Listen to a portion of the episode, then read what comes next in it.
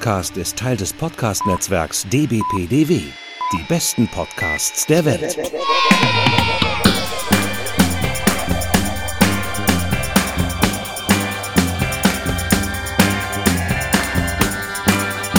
Herzlich willkommen bei mir und U-Gespräch. Mein Name ist Markus und ich habe heute einen Gast und er ist der einzige Mensch, den ich persönlich kenne, der zwei Ehrendoktortitel trägt. Bei Twitter kennt man ihn als Zwangsdemokrat. Ich nenne ihn aber liebevoll The Other Ray. Hallo Jan, schön, dass du da bist. Hallo Markus und danke für die Begrüßung. Das freut mich sehr. Es freut mich sehr, hier zu sein. Ähm, und wahrscheinlich ist auch schon klar, dass es mal wieder zumindest am Rand um Dinosaurier geht, wenn wir beide zusammensitzen, nicht wahr? Ja, genau. Wir machen mit dem Dino-Kino weiter. Und ich habe gesehen, äh, das Ganze fing vor drei Jahren ziemlich genau an. Äh, Hashtag O-Western. Äh, und du hast bei den Archivtönen über Gwanji geredet. Damit fing alles an. Ich wusste, dass du da wieder zur Sprache drauf kommst, weil die Archivtöne gibt's ja inzwischen nicht mehr und das, ja, äh, das Konzept des Dino-Kinos auch nicht mehr. Ne, ähm, wieso? Wir machen das, wir führen das doch jetzt hier weiter. Also inoffiziell. Das stimmt. Als lose das Reihe. Stimmt. Es hat keinen eigenen Feed oder so. Nee, noch nicht. Nee. Ähm, ja. Äh, ja, und vor ziemlich genau, also etwas mehr als einem Jahr haben wir uns ja hier bei mir persönlich äh, zusammengefunden. Das war noch vor Corona, man kann es sich kaum vorstellen. Und äh, da wohntest du auch noch in Köln und wir haben über Jurassic Park und Ray Harryhausen gesprochen. Ja, ich finde es schade, dass du hier nicht mehr wohnst. Äh, aber ich will nicht drauf rumreiten. Ähm, wir haben uns dann danach auch nochmal getroffen, ohne zu podcasten. Und das war, glaube ich, wirklich der letzte Abend vorm Lockdown und haben zusammen äh, ja. den zweiten Jurassic World geguckt. Den du mir äh, eingebrockt hast. Das ist so vielleicht ja. ein kleines Addendum. Den hatte ich damals noch nicht gesehen. Ich wollte es dir nicht glauben, weil ich ja auch, also mit dem ersten Jurassic World verbinde ich eine der größten Hassgeschichten, die ich zu irgendeinem Film habe. Und ich habe mich wirklich gesträubt, den zweiten anzugucken. Und ich sag's dir ganz ehrlich, du hattest recht. Du hattest von Anfang an recht. Das ist ein guter Film. Das ist, Danke. ich will nicht sagen, es ist der Last Jedi des äh, Jurassic-Universums, aber der ist, also ganz ehrlich, wenn es darum geht, welcher, welcher Film dieser Reihe macht irgendwie ernsthafte Science Fiction und erzählt ernsthaft eine Geschichte in die Richtung, dann ist es der erste Jurassic Park und der zweite Jurassic World. Ganz ehrlich. Ich find, also ich finde ihn gut. Das ist, ähm, das hat sich völlig gelohnt. Ich danke dir, dass du mich da äh, weiter bequatscht hast, bis ich ihn mit dir gesehen habe. Ja, sehr gerne. Also ja, Team Indoraptor. Das war auch ein, schön, das war auch ein schöner Abend irgendwie. Das war ein schöner Abend, auch wenn du über meine Würste gelacht hast. Ich weiß auch nicht. Also ich hab, Nein, das war das war ernsthafte Begeisterung. Ernsthafte Begeisterung. Also ich habe halt damals so. Salamis in der Küche getrocknet und irgendwie auch auch eine sehr große, prächtige Salami ja. gewissermaßen. ja, ich, ich, es, es, äh, ich bereue es ein bisschen, dass, was hat, du hast doch ähm, bei Daniel von, von einem komischen Nachbarn, was macht der immer? Der schreit immer oder der, der, spu nee, der, der spuckt, spuckt. Der Spucker, der, spuckt. der kommt alle Viertelstunde, kommt der, kommt der raus, guckt, spuckt auf die Straße und guckt sich sein Werk noch so ein bisschen an, ganz stolz.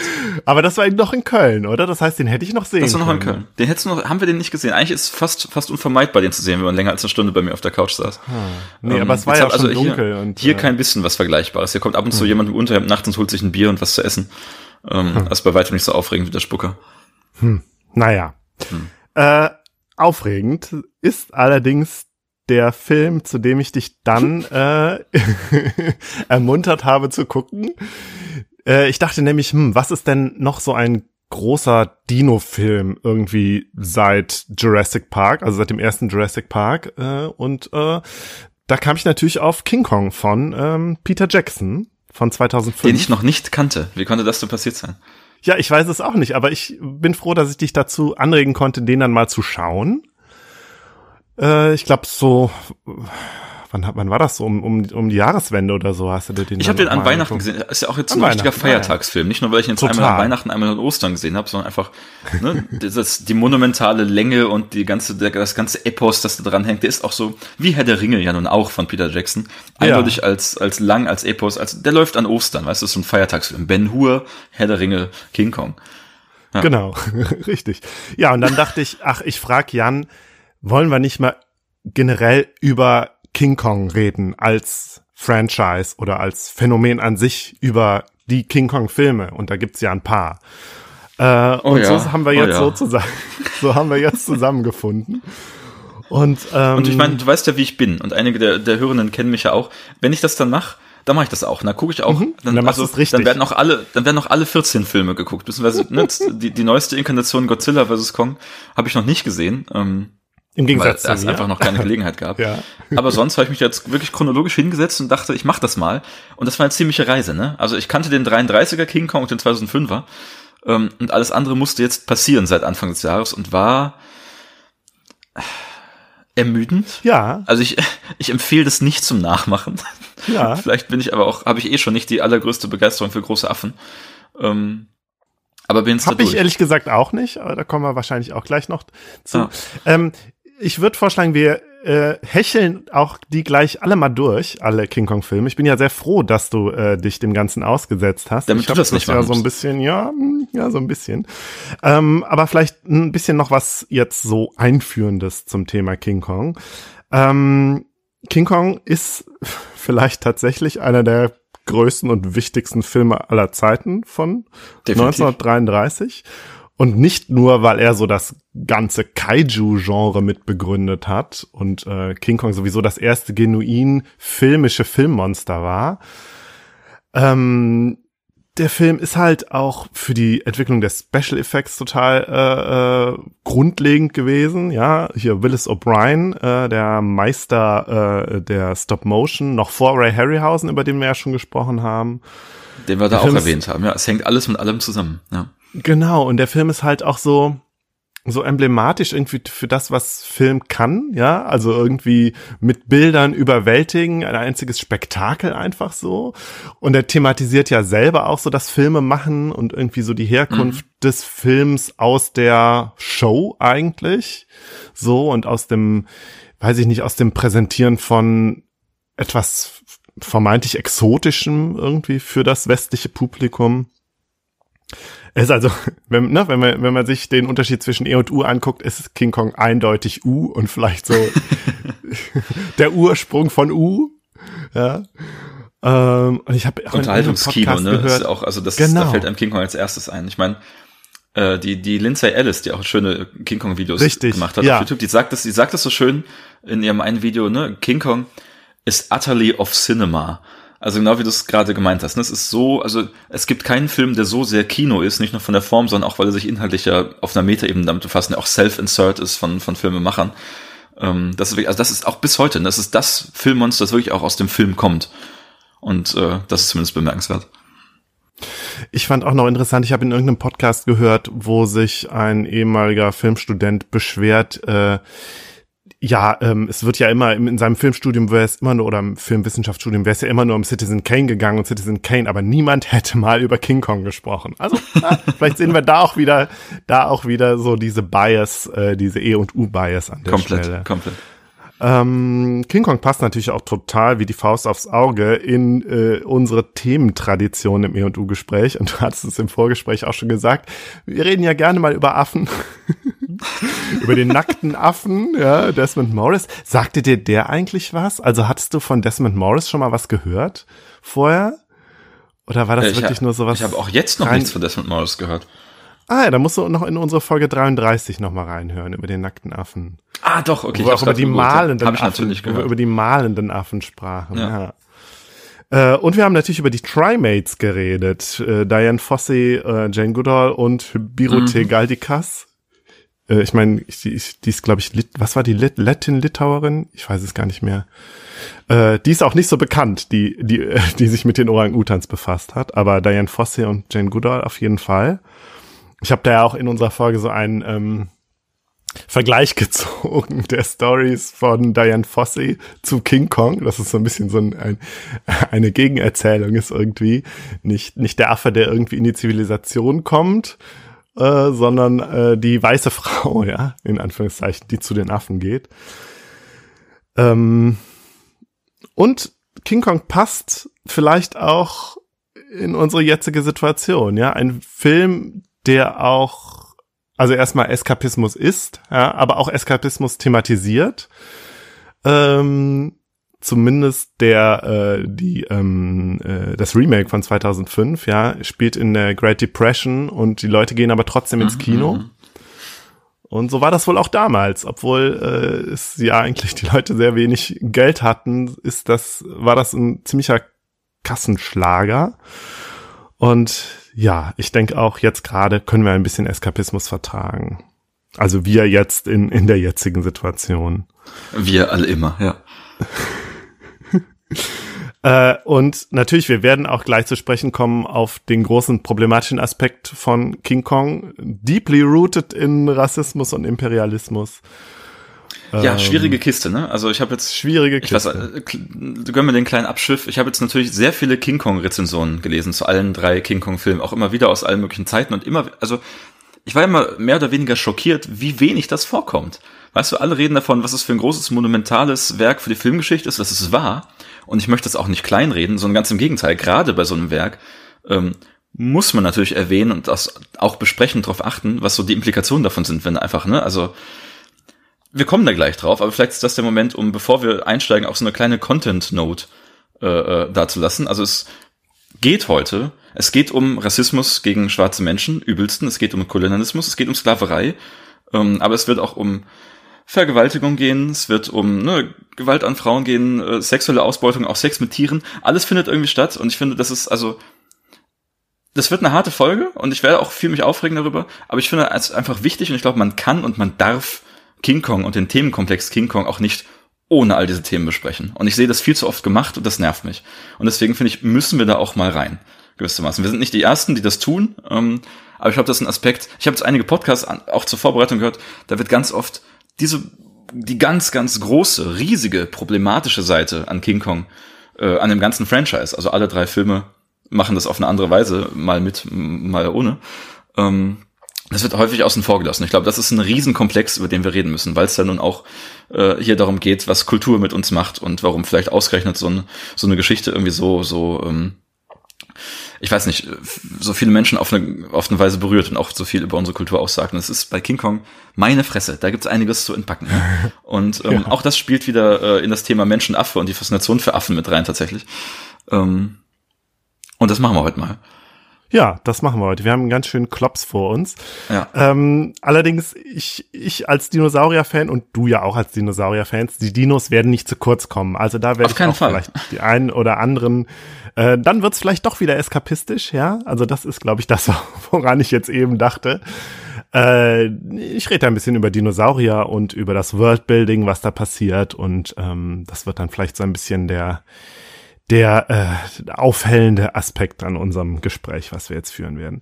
Zuletzt vielleicht noch äh, Hinweise auf äh, andere Podcast-Folgen über King Kong, äh, die Dinos, Dämonen und Doktoren hier von Chris und äh, seinem Kumpel Philipp. Äh, Chris war ja in der Paleo-Art-Folge Gast. Die sprechen in ihrer ersten Großer Folge Fan. über King Kong. Darf, darf ich da ganz kurz äh, was, die, die sind immer noch nur auf Spotify zu hören, oder? Die sollen das mal lassen. Äh, das kann gut sein. Ich höre sie tatsächlich auch auf Spotify, deswegen habe ich das noch gar nicht überprüft. Ich würde die gerne ähm, irgendwie hören, aber ich kann nicht und das nervt. Und das finde ich, das ist kein, also hm. ich gehe nicht so weit zu sagen, das ist dann kein Podcast, wenn es keinen Feed gibt, aber es ist schon, ähm, also richtig schön ist es nicht. Also wie gesagt, ich bin, ich bin Fan und würde es gerne anhören mir. Also ja. Ähm, aber dann solche, solche, ich weiß auch nicht. Äh, das E und U Gespräch ist übrigens Tipp. immer noch nicht so. auf Spotify. Das, ich sage gar nicht, dass man da nicht äh, sein muss, aber ich finde es problematisch, wenn man nur dort ist. Das ist auf jeden Fall der falsche Weg, ist meine Meinung. Äh, die Cinecouch hat in der Folge 250 über King Kong gesprochen, vor allen Dingen über das Remake von 76.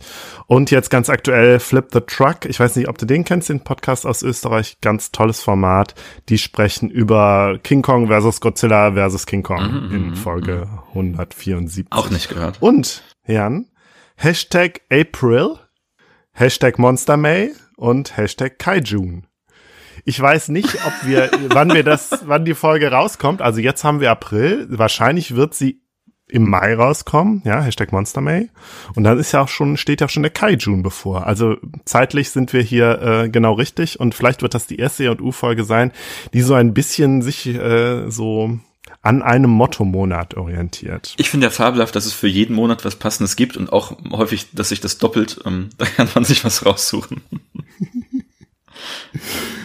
So, wollen wir mal durch die äh, King Kong Filmografie durchhecheln.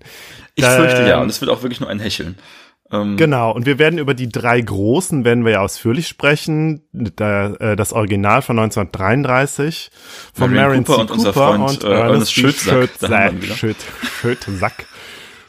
Shoot ja, doch immer anders ausgesprochen, auch in so anderen genau. Videos und Podcasts auf Englisch, dann ist irgendwie Shoot Sack, ja. irgendwie, also ja. ja. Wir sagen Schötsack, weil uns das am besten ja. gefällt.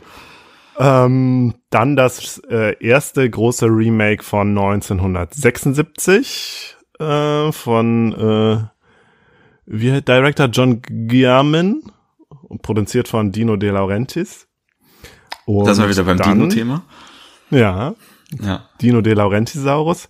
Und dann 2005 das große Remake von Peter Jackson. Das habe ich damals sogar im Kino gesehen. Also, aber im. Ich bin fast neidisch. Äh, Im, im Rex äh, in äh, Köln. Kennst du wahrscheinlich. Wieder auch. beim Kino. Passt auch wieder vom Namen, ja. Das heißt, äh, das, wo die Erdnüsse neun Euro kosten, ne? Ähm. Das ist das auf jeden Fall, wo der Eintritt irgendwie nur 4,50 Euro gekostet hat oder so. Ja. Und da ist die Story, da war ich mit zwei Freunden, Grüße an der Stelle, einer von beiden hört uns vielleicht sogar, äh, die sich damals an der KHM beworben haben, an der Kunsthochschule für Medien. Und es war irgendwie so kurz bevor sie ihre Zusage oder Absage hätten bekommen sollen. Und dann haben sie gesagt, boah, es wird jetzt jeden Moment, kann das jetzt, können die, kommen die Briefe raus und wie vertreiben wir uns die Zeit? Ach komm, wir gehen ins Kino und wir gucken einen besonders langen Film, besonders eskapistischen Film. Markus, kommst du mit? Du magst doch Dinosaurier. Und so waren wir dann äh, in King Kong. Und, auch ein ähm, sehr, oder sag erst, Entschuldigung. Das sind die drei und natürlich aber auch äh, Kong Skull Island gehört ja auch irgendwie noch dazu von 2017, ähm, wo das ganze Franchise ja nochmal aufgerollt wurde.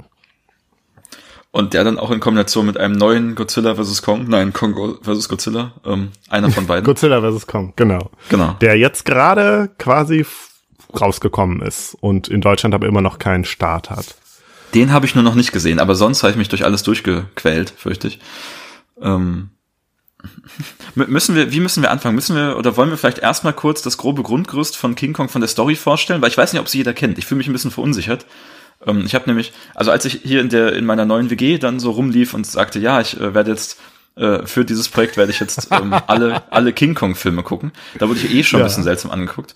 Und dann kam die Frage, ne, ach King Kong, ähm, das ist doch der Film, wo sich die Frau in den Affen verliebt. Ja, interessant. So. Ja. Und ich finde, genau, da steckt erstmal schon alles drin. Also wenn man das als einziges mitbekommt, da stecken auch schon viele Probleme drin, die die Reihe King Kong so hat. Ähm, deswegen glaube ich, können wir nicht, also nicht davon ausgehen, dass es so sehr im kulturell osmotischen äh, Gedächtnis mit drin ist. Das stimmt, obwohl es bei King Kong ja dieses Prinzip ist, was Daniel immer nennt, ne, rückwärts in die Popkultur ja. hineingeboren. Aber ich glaube, auch das versagt, ganz ehrlich. Also, das ist dieselbe WG, in der ich auch gefragt wurde, was es für ein schwarzes Monster auf meiner Kaffeetasse sei, und es war halt Darth Vader. Ähm. das ist halt Würzburg. Tut mir leid. Deswegen, also ich finde schon, wenn du versuchst, ähm, auch weil ich nicht darauf vorbereitet bin, ganz kurz den 33er King Kong zusammenzufassen. Ich glaube, die anderen beiden und die meisten anderen Filme lassen sich auch ähm, am besten in Abgrenzung dazu oder in ihren Veränderungen zu diesem Film beschreiben. Ja, ich, ich versuche Ich habe es jetzt nicht äh, explizit vorbereitet, aber das wird ja wohl, das werde ich ja wohl hinkriegen. Also wir haben einen ähm, Filmproduzenten, Carl Denham, der will äh, so einen exploitativen Exotikfilm machen, im will irgendwie äh, so eine Insel zu einer Insel fahren und da das, was er da sieht, filmen und so ähnlich war das tatsächlich ja bei Marion C. Cooper auch. Der hat solche Filme gedreht, so semi-fiktionale, exploitative äh, Mockumentaries, wenn du so willst.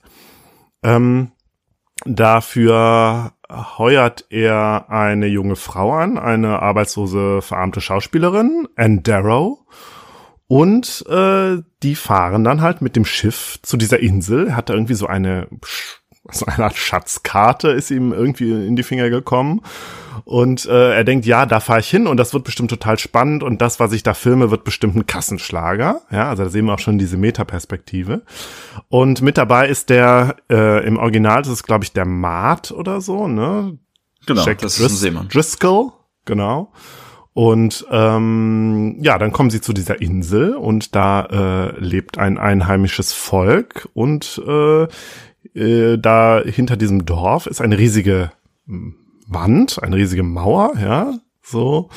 Und äh, dann wird äh, irgendwie die, die Endero wird dann gefangen genommen von den Einheimischen und soll dann äh, geopfert werden, dem Gottwesen, was dahinter lebt, hinter dieser Wand.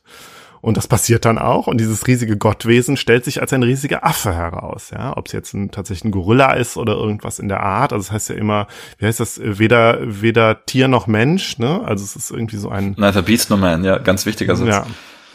Ein Halbwesen. Also es ist auf jeden Fall in Form eines großen Gorillas, auf, der auf zwei Beinen läuft. Äh, und ja, King Kong schnappt sich äh, Andaro dann und flieht mit ihr in den Dschungel und da versuchen dann diverse andere Dschungelbewohner äh, Andaro ihm wegzuschnappen. Ja, und wir sind hier quasi in so einer Lost World, also in einer äh, genau, ich habe noch gar nicht gesagt, die Insel ist Skull Island, ja, die Totenkopfinsel. Ja. Ein riesiger Felsen äh, in Form eines Totenkopfes. Das ist da, wo King Kong quasi so sein sein ähm, sein Nest hat, ja. Ähm, genau, und dann diese Insel ist halt voller Dinosaurier und anderer prähistorischer Wesen und ist so, ja, diese klassische Lost World Trope, die wir, Trope, die wir da sehen. Oh Gott, jetzt, siehst du, jetzt konnte ich mich nicht entscheiden, sage ich jetzt Trope oder Trope? Ah. Der Tropus. Tropus. Ähm, es gibt noch einen Unterschied, ob du die Trope oder das Trope sagst, ne? Aber es ist, ja. Okay. Sag, was du willst, es ist richtig. Ich sag die Trope. Die Trope, okay. Naja, auf jeden Fall, das ist jetzt natürlich das Highlight des Films, die Kämpfe gegen die Dinosaurier. Und äh, King Kong muss Endaro verteidigen, zum Beispiel gegen einen riesigen T-Rex oder gegen einen äh, so einen schlangenartigen Elasmosaurus und äh, die ähm, Filmcrew und die äh, Bootsmannschaft versuchen Endera zu retten und werden dann irgendwie auch von diversen äh, Dinosauriern äh, und anderen schrecklichen Wesen angegriffen. Schließlich gelingt es ihnen, Endera zu retten und King Kong zu überwältigen. Sie nehmen ihn dann mit nach New York, weil äh, Carl Denham natürlich denkt, geil, wenn ich dieses riesige Monster habe, da kann ich eine super Show draus machen. Und ähm, macht dann tatsächlich so eine Broadway-Show mit King Kong als ähm, als äh, äh Sensation, ja, als Attraktion. Ähm, dann schafft es King Kong aber auszubrechen und äh, schnappt sich Endero, in die, zu die er ja irgendeine gewisse Affinität hat und klettert auf das ähm, Empire State Building, wo er dann von ähm, Flugzeugen runtergeschossen wird. Und dann äh, der letzte Satz, wenn er dann da unten tot liegt, wie war das noch? It was beauty who killed the beast. Darüber müssen wir auch noch ausgiebig reden. Den habe ich nie verstanden, den Satz. Und alle Interpretationen, die mir einfallen, sind furchtbar. Ähm, das machen wir später. Ähm, okay, genau, also, gut. Ich, das war sehr schön. Ich glaube, du hast die, die Dinos jetzt so hervorgehoben. Ich glaube, für die meisten ist der Money Shot halt das Ding am Ende auch, ne? Er steht auf dem, also in dieser Version auf dem Empire State Building und äh, kämpft quasi gegen diese Flugzeuge. Das ist ja auch eines der Bilder überhaupt der Filmgeschichte, so, oder überhaupt genau, der Popkultur, ja. ne? Und natürlich, da, da bieten sich die psychoanalytischen ähm, Interpretationen ja auch total an, ja, also irgendwie der, ja, äh, äh, der, äh, der, der Zivilisationsphallus und der wilde Mann, der ihn bezwingt, so, ja. Aber da kommen wir ja gleich auch noch. Da drauf. kommen wir hinter drauf. So, ähm, ich glaube, das haben wir als Basis und die anderen, wie gesagt, die anderen beiden, zumindest Hauptfilme und auch der Rest bespricht sich am besten eine Abgrenzung dazu, denn wie du auch schon ne, angedeutet hast, kommt direkt im selben Jahr noch Son of Kong raus, 1933, ähm, auch wieder von unserem Freund Schildsack.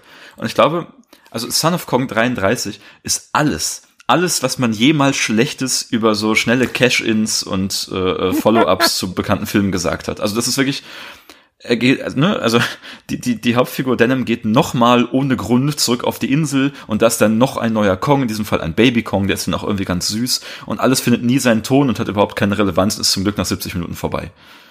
Und ähm, sehr wenig Dinosaurier. Ich glaube, wir haben einen Styracosaurus, ja und auch deutlich schlechtere. Also ich weiß nicht, ob, ja. ob O'Brien da noch beteiligt war, aber das ist, das war wirklich ziemlich spaßfrei. Und ist, also ich glaube, das, was man heute, was man zum Beispiel auf Jurassic Park 2 vorwirft, was man so Fortsetzung, Fortsetzung vorwirft, ich glaube, Leute, die das als Vorwurf machen, die haben noch nie Son of Kong gesehen, ähm, weil das ist das als verdichteter Film.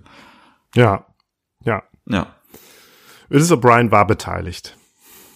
Apropos, ähm, beim nächsten, nächsten Eintrag ins Franchise, der eigentlich nicht zum Franchise gehört, war er im Prinzip auch beteiligt, oder eigentlich er sein Schüler, Ray Harryhausen. Ähm, denn dann kam Mighty Joe Young, 49, was kein richtiger Wo King du ja mal sagst, aber im Geister dass du ihn eigentlich ist. lieber magst als Bitte? Äh, wo du ja mal sagtest, dass du ihn eigentlich lieber ja, ja. magst als King Kong. Deutlich. Und ich glaube, wir reden heute auch wieder über das Thema, äh, wer ist eigentlich Held, wer ist eigentlich Monster. Und wenn man die Geschichte so machen möchte, dass, ähm, dass der Affe eigentlich die ausgebeutete Partei ist und die, die das Leid trägt, weißt du, und der zu Leibe gerückt wird, dann ist das hier der Film. Ich glaube, der Mighty Joe Young von 49 macht das deutlich stärker als irgendein anderer Großaffenfilm.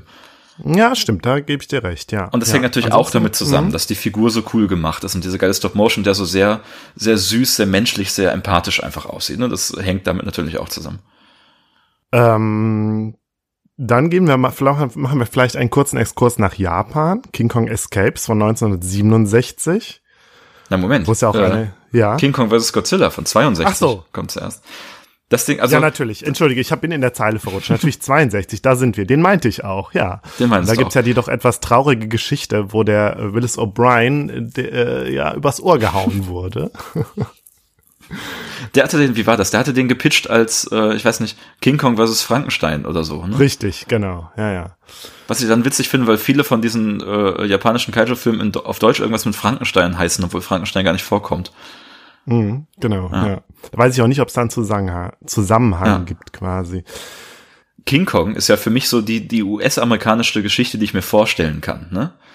Auch so, ich meine, Sklaverei ist eine Sache, aber eben auch so, ja, äh, äh, die menschliche Hybris und das große Bauwerk und so weiter und sowas. Also es gibt es und die ganze, die ganze, der ganze Hollywood-Kram. Also es gibt für mich keinen US-amerikanischeren Film als King Kong gewissermaßen. Deswegen finde ich es ganz interessant immer, wenn eine andere Kultur versucht, einen King Kong-Film zu machen, die dann ja irgendwie ein eigenes Element braucht. Weißt du, die das halt nicht über das amerikanisch-Amerikaner-Sein erzählen kann. Und dem gegenüber Godzilla, der so vielleicht die japanischste Geschichte ist, die es gibt. Weißt du, ich meine?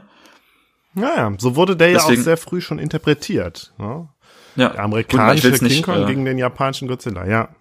Ich will jetzt gar nicht, es muss gar nicht die Rivalität der Länder irgendwie sein, so, aber an sich, gerade nach dem Zweiten Weltkrieg, finde ich das, finde ich, das irgendwie eine interessante Verarbeitung wissen was. Deswegen auch, ja, auch der 2014er Godzilla, der gibt mir irgendwie gar nichts, weil, weißt du, ein amerikanischer Godzilla-Film braucht irgendwie etwas, also der kann nicht einfach den japanischen Godzilla nacherzählen. Und genauso kann ein japanischer King Kong-Film nicht einfach den amerikanischen King Kong nacherzählen. Und ich finde es in diesem Film ganz interessant, weil wir da äh, irgendeine Begründung brauchen, um irgendwie King Kong äh, äh, ranfliegen zu lassen und gegen Godzilla kämpfen zu lassen. Sehr, der Film ist ein bisschen wonky. Ich weiß nicht, du hast den auch gesehen, ne? Oder was? Ja, ja. Wie ist deine Meinung dazu? Da gibt's ja auch diese zwei Versionen, weil der ja interessanterweise dann für den amerikanischen oh, ja. Markt nochmal völlig umgeschnitten wurde. Ich habe mir natürlich beide ähm, angesehen. Mhm. Und äh, es gibt aber ja auch die zwei ähm, verschollenen japanischen King Kong-Versionen. Die sind irgendwie in dem, ich glaube, in dem großen Feuer in Tokio sind die beide vernichtet worden, wenn ich das richtig verstanden habe. Die relativ früh, ich meine sogar schon in den 30er Jahren äh, gemacht wurden. Also anscheinend gab es eine unglaubliche King Kong-Begeisterung in, in Japan. Und so dass man da sehr schnell versucht hatte, da was eigenes zu machen mit Der ist ja nun von dem Hintergrund gern gesehen, ne? Ja ich weiß nicht, ich glaube, der gibt schon ein bisschen, ein bisschen Richtung vor, auch für den nächsten, der auch so funktioniert, ne? King Kong Escapes. Ähm, 67 will im Prinzip auch nur darauf hinaus, einen großen Endkampf zu liefern, dieses Mal gegen King Kong, King Kong und Robo oder Mecha King Kong. Mhm. Ähm, alles, was nichts mit dieser Konfrontation zu tun hat, finde ich denkbar uninteressant, aber das ist ganz witzig. Also überhaupt ist da, also da ist ja, da ist ja eine Menge los. Auch Thema Dinosaurier. Es gibt diesen, wie heißt der, der Gorosaurus, der diesen Känguru-Dropkick macht und so. Das ist, glaube ich, auch in dem. Ähm, mhm. Da ist schon einiges los. Ich glaube, da hat man richtig gefunden, wo das auch hingehen soll mit diesem Franchise. Ähm, da prügeln ja, einfach Monster ja, ja, aufeinander genau. ein, ne? Ähm, ja, man hat irgendwie gemerkt, die, die, Zuschauerschaft wird immer jünger und wir machen jetzt ja eigentlich Kinderfilm. Aber du hast recht, das geht in eine andere Richtung und das, da, das, ja, man kann es ja positiv formulieren. Dem ganzen Franchise wird da in Japan seine Schwere genommen und so. Und es sind halt einfach unterhaltsame Prügelfilme für Kinder. Ich mochte ähm, den auch. Also da möchte ich jetzt gar kein, ja. gar kein böses Wort zu verlieren. nee, so habe ich das auch gar nicht verstanden, ja. ja. Äh, aber da muss man dann tatsächlich mit einer anderen Lupe quasi dran, als das, wir, ja. was wir jetzt, wir jetzt versuchen hier mit unserer, mit unserem King Kong Gespräch. So, und wenn in, wir in jetzt. King Kong, ja. in, in, King Kong vs. Godzilla ist doch irgendwie ein Pharmakonzern oder so, der dahinter steht, ne? Richtig, genau. Das richtig. ist auch irgendwie super. Wir haben, ja, wir haben aber auch wieder so dieses, äh, also während es bei äh, bei Cooper und Schütz sagt noch irgendwie der äh, der Showman war, ja, mhm. äh, ist es jetzt hier irgendwie so eine, geht's jetzt hier schon um Werbung? Also ja, die Kulturindustrie ja, ist schon einen Schritt weiter. Machen und man will damit Werbung machen. Und das finden wir dann ja auch wieder äh, im 76er Film wieder, wo äh, oh es eine Ölkompanie ist, die dann aber auch Der merkt, 76er hm? Film. Übrigens, kurzer Exkurs dazu noch.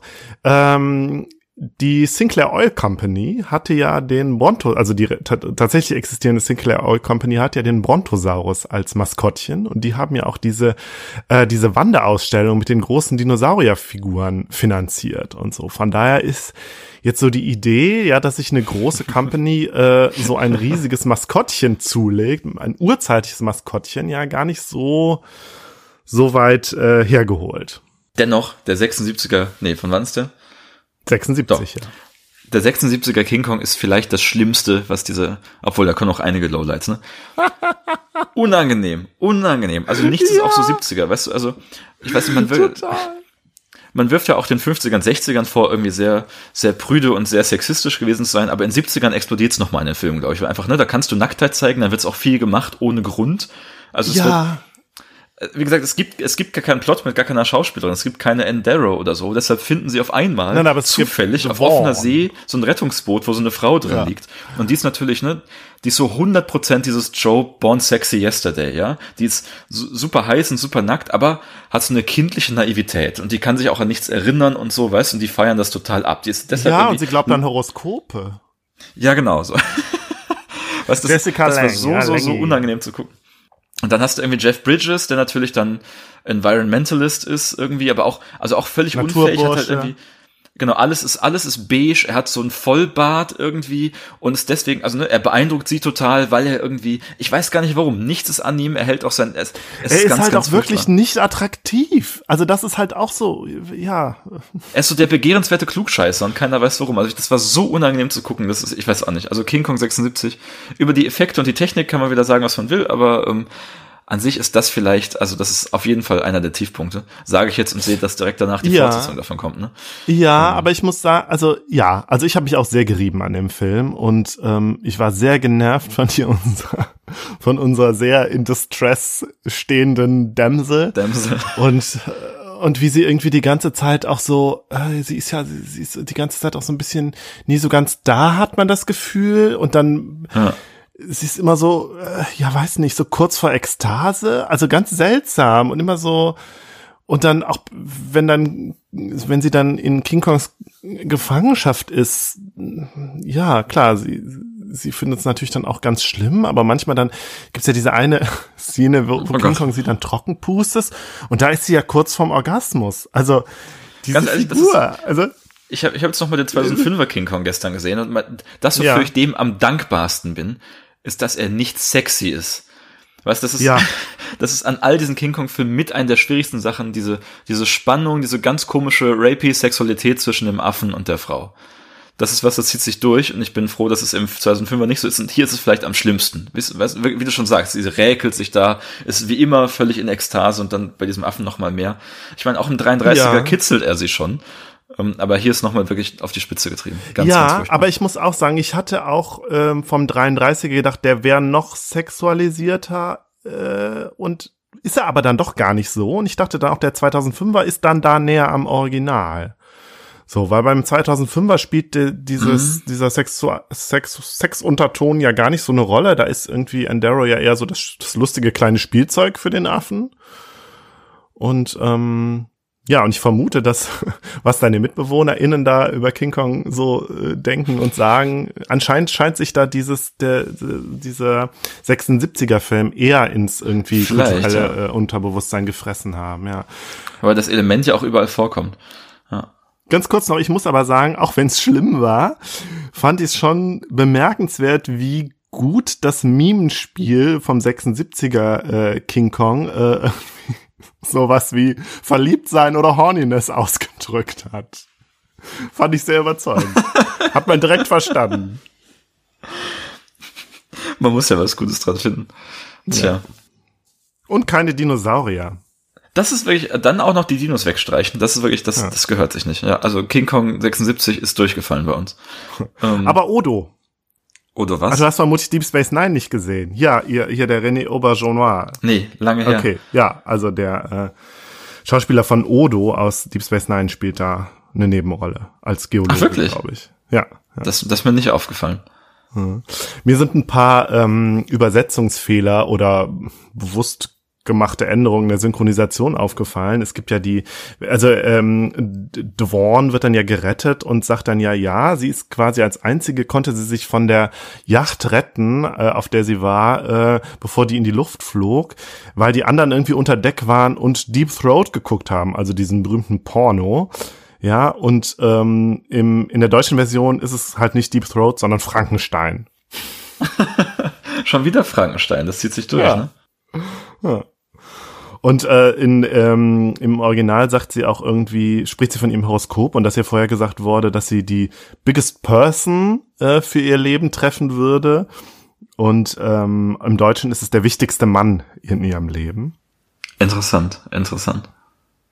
Und äh, dann, das fand ich noch ganz lustig, äh, dann hören die ja, stehen die ja vor dieser Wand, vor dieser Mauer und hören dann so Trommeln und dann sagt äh, äh, Jeff Bridges da, äh, im Deutschen, es hört sich an wie eine Musicbox und im, Deu äh, in der, im Original ist es aber ein deutsches Bierzelt. Stark. Übrigens, das, das Seltsamste an dem an der Jeff Bridges Figur ist, dass er halt, ähm, dass er sich intuitiv mit den mit den Natives dort verständigen kann. Mhm. Weißt du, ich meine? Also es ist, haben sie das im Deutschen besser gelöst? Ich weiß nicht. Er, er also er kann die Sprache ja offenbar nicht, aber kriegt trotzdem genau raus, was da gesagt wird, weil er wahrscheinlich so ein Naturbursche ist. Ich weiß es nicht. Mhm, mh. Weiß ich jetzt auch nicht mehr genau, ist mir wahrscheinlich okay. auch untergegangen. Ja. Ebenfalls sehr sexy. Oder mhm. dann soll ich, sollen wir überleiten? Ja, ja, ja, bitte. Äh, ebenfalls sehr sexy und auch sehr unangenehm sexy ist äh, King Kong Lives von 86. ähm, mit Linda Hamilton. Genau, mit Linda Hamilton, an der zum Glück kein sexuelles Interesse seitens des Affen äh, besteht, was aber vor allem daran zusammenhängt, dass wir jetzt einen, einen She-Kong dazu bekommen. Es wird zufällig noch ein anderer großer Affe gefunden, der glaube ich erst nur als, sie soll erst nur als Organspenderin dienen quasi, mhm. weil, weil King Kong ja im Sterben liegt, nachdem wir alle dachten, im 76er sei gestorben. Ähm, Und wie Lindsay Ellis so gut sagt, äh, äh, klar, wenn man vor allem Hochhaus fällt, ist das Problem vor allen Dingen, dass das Herz nicht mehr schlägt. ja, genau so, also so, so steigt der Film schon ein. Ähm, und dann wird gebumst. Also das ist auch schon die ganze Geschichte. Wir sehen sehr viele Leute in Affenkostümen beim Sex. Also mhm. wirklich, das, und dann, das ist auch alles sehr zärtlich und sehr schön, aber auch irgendwie halt maximal albern und da wird natürlich auch noch ein bisschen rumgeklettert und geschossen am Ende, das war's. Und es gibt dann einen mhm. Baby Kong. Und ich weiß, also mhm. ich weiß nicht, wer sich nach diesem Franchise noch gedacht hat, an diesem Punkt, wir brauchen jetzt noch einen Film, wo Leute in Affenkostümen bumsen. Ähm, aber das ist der Film. Ja. Den hast du nicht gesehen, oder? Nee. Alles richtig gemacht. so, aber kommen wir jetzt zum Highlight, würde ich sagen. King Kong 2005 von Peter Jackson. Sein, Moment, Moment, Moment, Moment. Ja. Ich habe hier noch mindestens drei andere Filme auf der oh. Liste. Es gibt ja auch äh, das Phänomen der Kongsploitation, wo ich aber noch nicht äh, jetzt näher äh, erforscht habe, was da drunter fällt. Aber wer weiß, vielleicht das, was du jetzt nennst. Ja, als nächstes kommt für mich, warte. Äh, 98, The Mighty Kong ist so ein bisschen, ist ein ganz, ganz schäbiges, animiertes, gezeichnetes Musical.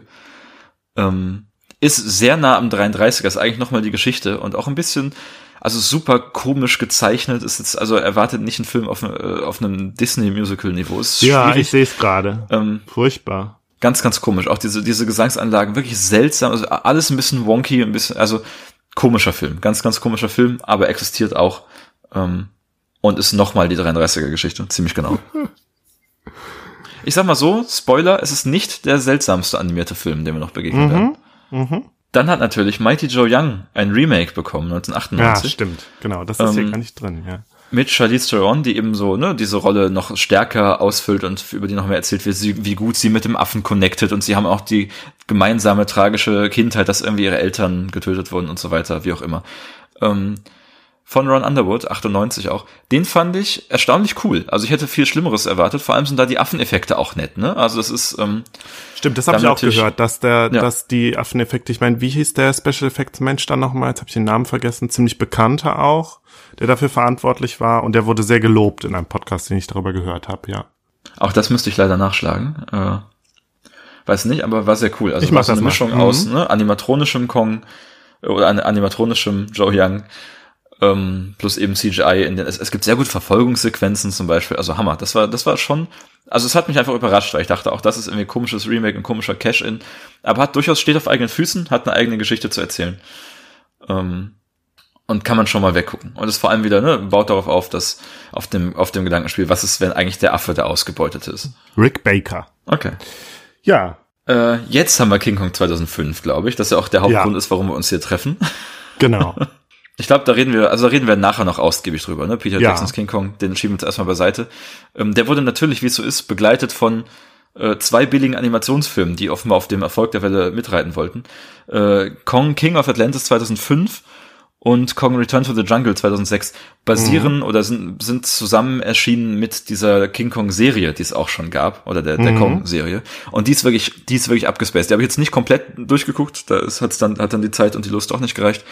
Ist aber auch wirklich so mit, äh, mit wirklich Atlantis, Pyramiden, mechanischen Dinosauriern, Schlangen, Menschen. Also das ist wirklich, da, da geht einiges. Da wird auch vor allem geballert und geprügelt. Das ist witzig. Das kann man, also gerade für Kinder, auch der erste Film, macht schon Spaß, kann ich schon verstehen.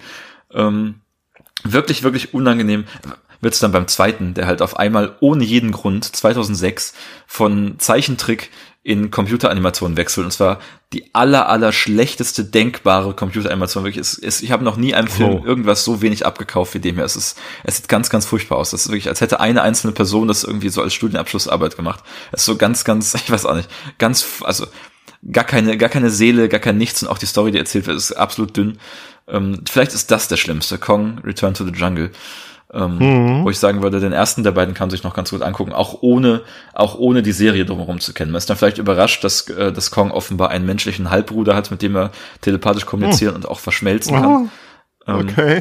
Ja. Aber an sich geht er gut runter.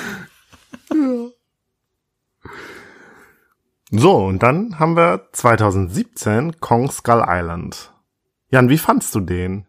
Ich habe ja das Schlimmste erwartet, weil ich auch, Mhm. ne, also noch irgendwie ein Reboot und wieder die problematischen Aspekte. Und ich habe ja nun auch diese, diese Godzilla-Filme schon gesehen, die aus demselben Universum stammen, die ich ganz, Mhm. ganz furchtbar fand. Beide, aber aus sehr verschiedenen Gründen. Ähm, Na, der So, war ja dann? zwischen den beiden Godzilla-Filmen. Ne? Der war zwischen den beiden, genau. So, also Mhm. ich, ich sag mal so, stell dir vor, äh, ich glaube, ich glaube, wenn du das Drehbuch, du kannst jetzt zu, zu manchen prestigeträchtigen Filmen kannst du das Drehbuch im Laden kaufen, so als, als gebundenes Buch und so, ne? Ähm, ich glaube, wenn du das Drehbuch von Kong Skull Island 2017 kaufst, dann hat das so eine Seite, ja, und du machst es auf und du schlägst auf, da steht drauf, jetzt wird geballert. Weißt du, ich glaube, das ist auch schon die ganze Geschichte und das, das Geile ist, das reicht. Ich hatte so, ich hatte wirklich großen Spaß damit. Das ist geil und und Kong ist ja einfach noch mal viel viel viel viel größer und noch mal viel viel mächtiger und diese Insel ist einfach voller fieser Wesen auch, die so ein bisschen ne, diese komischen schlangenartigen Dino-Wesen. Wie heißt Ja? Skull da kommen wir nachher noch drauf. Ja, Skullcrawler. Skullcrawler, die auch im 33er schon vorkommen. Es sind übrigens nicht wirklich Dinosaurier, ja. Und im Prinzip, äh, also Kong ist hier eigentlich Batman, ne? Also hier musste er auch äh, äh, tragisch mit ansehen, wie seine Eltern sterben und sorgt seitdem auf dieser Insel einfach für Recht und Ordnung und macht so ein bisschen Selbstjustiz. Und das finde ich irgendwie ganz geil. Ähm, und der, also ich hatte wirklich, ich hatte erstaunlich viel Spaß mit Kong Skull Island und wenn ich mir den angucke, kann eigentlich, hab, bin ich eigentlich positiv gestimmt auf, auf Godzilla vs. Kong von diesem Jahr. ähm, Ja, es ist, ist, ist halt so unglaublich. ja, ich bin gespannt, was du zu dem sagst, ja. Ich bin sehr gespannt. Kong Skull Island war, ich weiß nicht, natürlich, Kong Skull Island malt halt mit dem dicken Pinsel, ne? Hat wirklich auch Ja. ganz klar so ganz komische Vietnam-Referenzen auch und ganz, also seltsame Apocalypse Bildsprache, Now, manchmal ja. auch völlig überzeichnet, überlichtet in, in, in komischen Farben, aber macht Spaß. Also hat irgendwie seinen eigenen Stil. Du erkennst einen, einen, einen Shot von Kong Skull Island, kannst du sofort diesem Film zuordnen schon mal. Und das finde ich immer schon eine positive Sache. Also ähm, erstmal, ja, ein, ein, ein mildes Nur Liebe für Kong Skull Island. Du sagtest eben, er wäre so, äh, King Kong wäre so groß. Ich habe mal aufgeschrieben, wie groß er in den jeweiligen Filmen sein soll. Also im äh, 33er Film variiert er zwischen 5,5 Metern und 18,3 Metern. äh, ja, also diese Variation zwischen einzel- einzelnen Shots spielt, glaube ich, in jedem Film eine Rolle. Durchaus, ja. Äh, aber wir haben 76, 18,3 Meter ungefähr. Dann 2005 7,6 Meter. Bei Skull Island 31,7 Meter und jetzt in Gorilla vs. Kong, da ist er ja ausgewachsen, 102,7 Meter.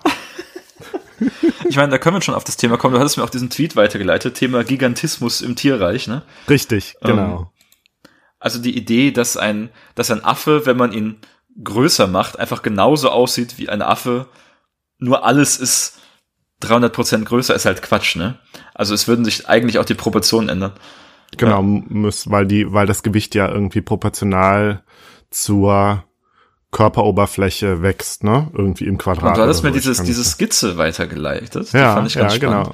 genau. Ja. Weil da habe ich mich so, ich, äh, den, den Tweet müssen wir natürlich auch verlinken. Ähm, Mark Whitton heißt die Person. Ne? Genau, das ist ein Ja. Paleo-Artist, ja. Und ich fand super bemerkenswert, dass eigentlich die, die Konzeptzeichnung zu Kong Skull Island, wenn du sie dir anguckst, die sehen ziemlich so aus. Also das hat es offenbar nicht in den fertigen Film geschafft, aber da hat man sich offenbar diese Gedanken gemacht, die dann sagen, okay, der Affe, wenn er groß ist, ein bisschen schlachsiger, vielleicht braucht stärkere und längere Gliedmaßen, um da eben auch drauf zu stehen und so. Ne? Also das ist, das fand ich ganz bemerkenswert, dass die Konzeptzeichnung dazu das eigentlich verkörpern. Oder zumindest was, was sehr nah dran ist. Genau, und hier bei Mark Witten sehen wir aber halt, ähm, der hat quasi Elefantenproportionen, ne? Also, oder sieht halt aus wie so ein Genau, ja. mit dicken, also vier Füß, vier, vier Füßler und äh, kleiner Kopf und so, also oder sieht aus wie so ein ein äh, ausgestorbenes Riesennashorn, ja, so müsste man sich ihn vorstellen, wenn er wirklich existieren würde. Genau, aber über das über diese ganze Biologie, da habe ich noch ein bisschen was vorbereitet, da kommen wir dann nachher noch zu. Das war jetzt der Ähm, ganz zackige Ritt durch ja, die. Ja, durch die Filmografie. Kong-Filme. Genau. ja. Ja. Gut. Ja, wie wollen wir denn weitermachen? Wollen wir denn jetzt direkt schon auf die, wie soll ich das sagen, auf den, äh, den Subtext, den gar nicht so versteckten Subtext Den- des Ganzen Den? Text meinst so? du? Ja, den Text. Ja. Also ich habe ja überlegt, ähm, wenn wir, wenn wir jetzt, äh, also der, wenn wir jetzt einen Podcast hätten, der die Filmanalyse hieß Ja. und äh, gucken würden, was sind denn da so, was wird, ja, was passiert da so allegorisch oder vielleicht auch psychoanalytisch irgendwie? So, also wenn man sich den Film, ein, ein Film irgendwie etwas als etwas vorstellt, was so auch so ein bisschen das kollektive Unbewusste ans zutage trägt. Ja. Du kommst auch Was- immer mit deiner Psychoanalyse, ne? Magst du die Psychoanalyse nicht, Jan? Benjamin mag die Psychoanalyse ja nicht. Ja, und ich sag mal, ich würde mir Gedanken machen. Nee, also äh, erzähl mal, was ist dann, wenn man das erzähl, annimmt, erzähl, äh, mit dem erzähl weiter. Du würdest dir Gedanken, du würdest dir Gedanken machen, äh, wenn, wenn man die Psychoanalyse gut findet, oder wie? Wenn, ja, auch wenn, wenn alle mir mit großer Sicherheit um mich rum sagen, dass es der größte Bullshit ist, den sich die Menschheit je ausgedacht hat. Aber das, darum geht es vielleicht gerade nicht. Also wenn man das annimmt mit dem kollektiven Unterbewussten. Interessant, ähm, das müssen wir aber an anderen, zum anderen Zeitpunkt mal ausdiskutieren. Ich habe da auch keine, äh, wie soll ich das sagen, kein, ähm, keine starke Meinung zu, aber ich bin auf jeden Fall nicht jemand, der sagen würde, die Psychoanalyse ist, ist Bullshit. Sie ist problematisch, aber sie ist nicht unbedingt Bullshit. natürlich nicht die ganze Disziplin, die Mhm. ganze Psychoanalyse, aber wenn wir gerade so, ne, vom, wenn wir vom klassischen Freud ausgehen, dann hat das, okay, das hat für mich vielleicht Wert als Kunst, als Gedankenspiel. Und ich meine, genauso wird es ja auch behandelt. Und genauso wird es hier auch, also behandelt. Ne? Es gibt ganz viele Theorien, die sagen, ja, der Kong als das Es. Ah, äh, sehr gut, du sagst es sehr. Ja, Ähm, genau, aber da würde ich auch hinaus. Und mit, mit langem genau, E. das Es, das It mit der Dann erzähl doch erstmal, ja. Kong als Es. Also wenn ich jetzt, wenn ich mich jetzt als äh, Psychoanal Filmpsychoanalytiker imaginiere, dann ist natürlich Kong das Es, ja. Also er ist irgendwie verkörpert irgendwie so den ungebändigten Trieb, ja. So ähm, nicht vielleicht nicht unbedingt nur den den Sexualtrieb, den natürlich auch, aber halt äh, überhaupt den das das ungebändigte vorzivilisatorische, das archaische, das asoziale, Ja. ja, und dann haben wir dann die Konfrontation mit der Zivilisation und dann ist halt die Frage, wer gewinnt. Und äh, wir haben vielleicht auch so ein bisschen die Triebe, die aufbegehren gegen die Zivilisation, gegen die Zwänge der Zivilisation. Ja, Stichwort Freud, ne, das Unbehagen der Kultur. Was passiert mit den mit den Trieben, mit den Unbewussten in der Kultur? Und dann ist natürlich irgendwie so sehr emblematisch. Das hatte ich ja eben schon gesagt. Dann diese äh, äh, ähm, Konfrontation eben zwischen dem zwischen dem Empire State Building und äh, dem King Kong, der versucht es zu bezwingen. So, also das wäre jetzt das wäre jetzt so die eine Richtung, die Okay, man spannend. gehen könnte, ja.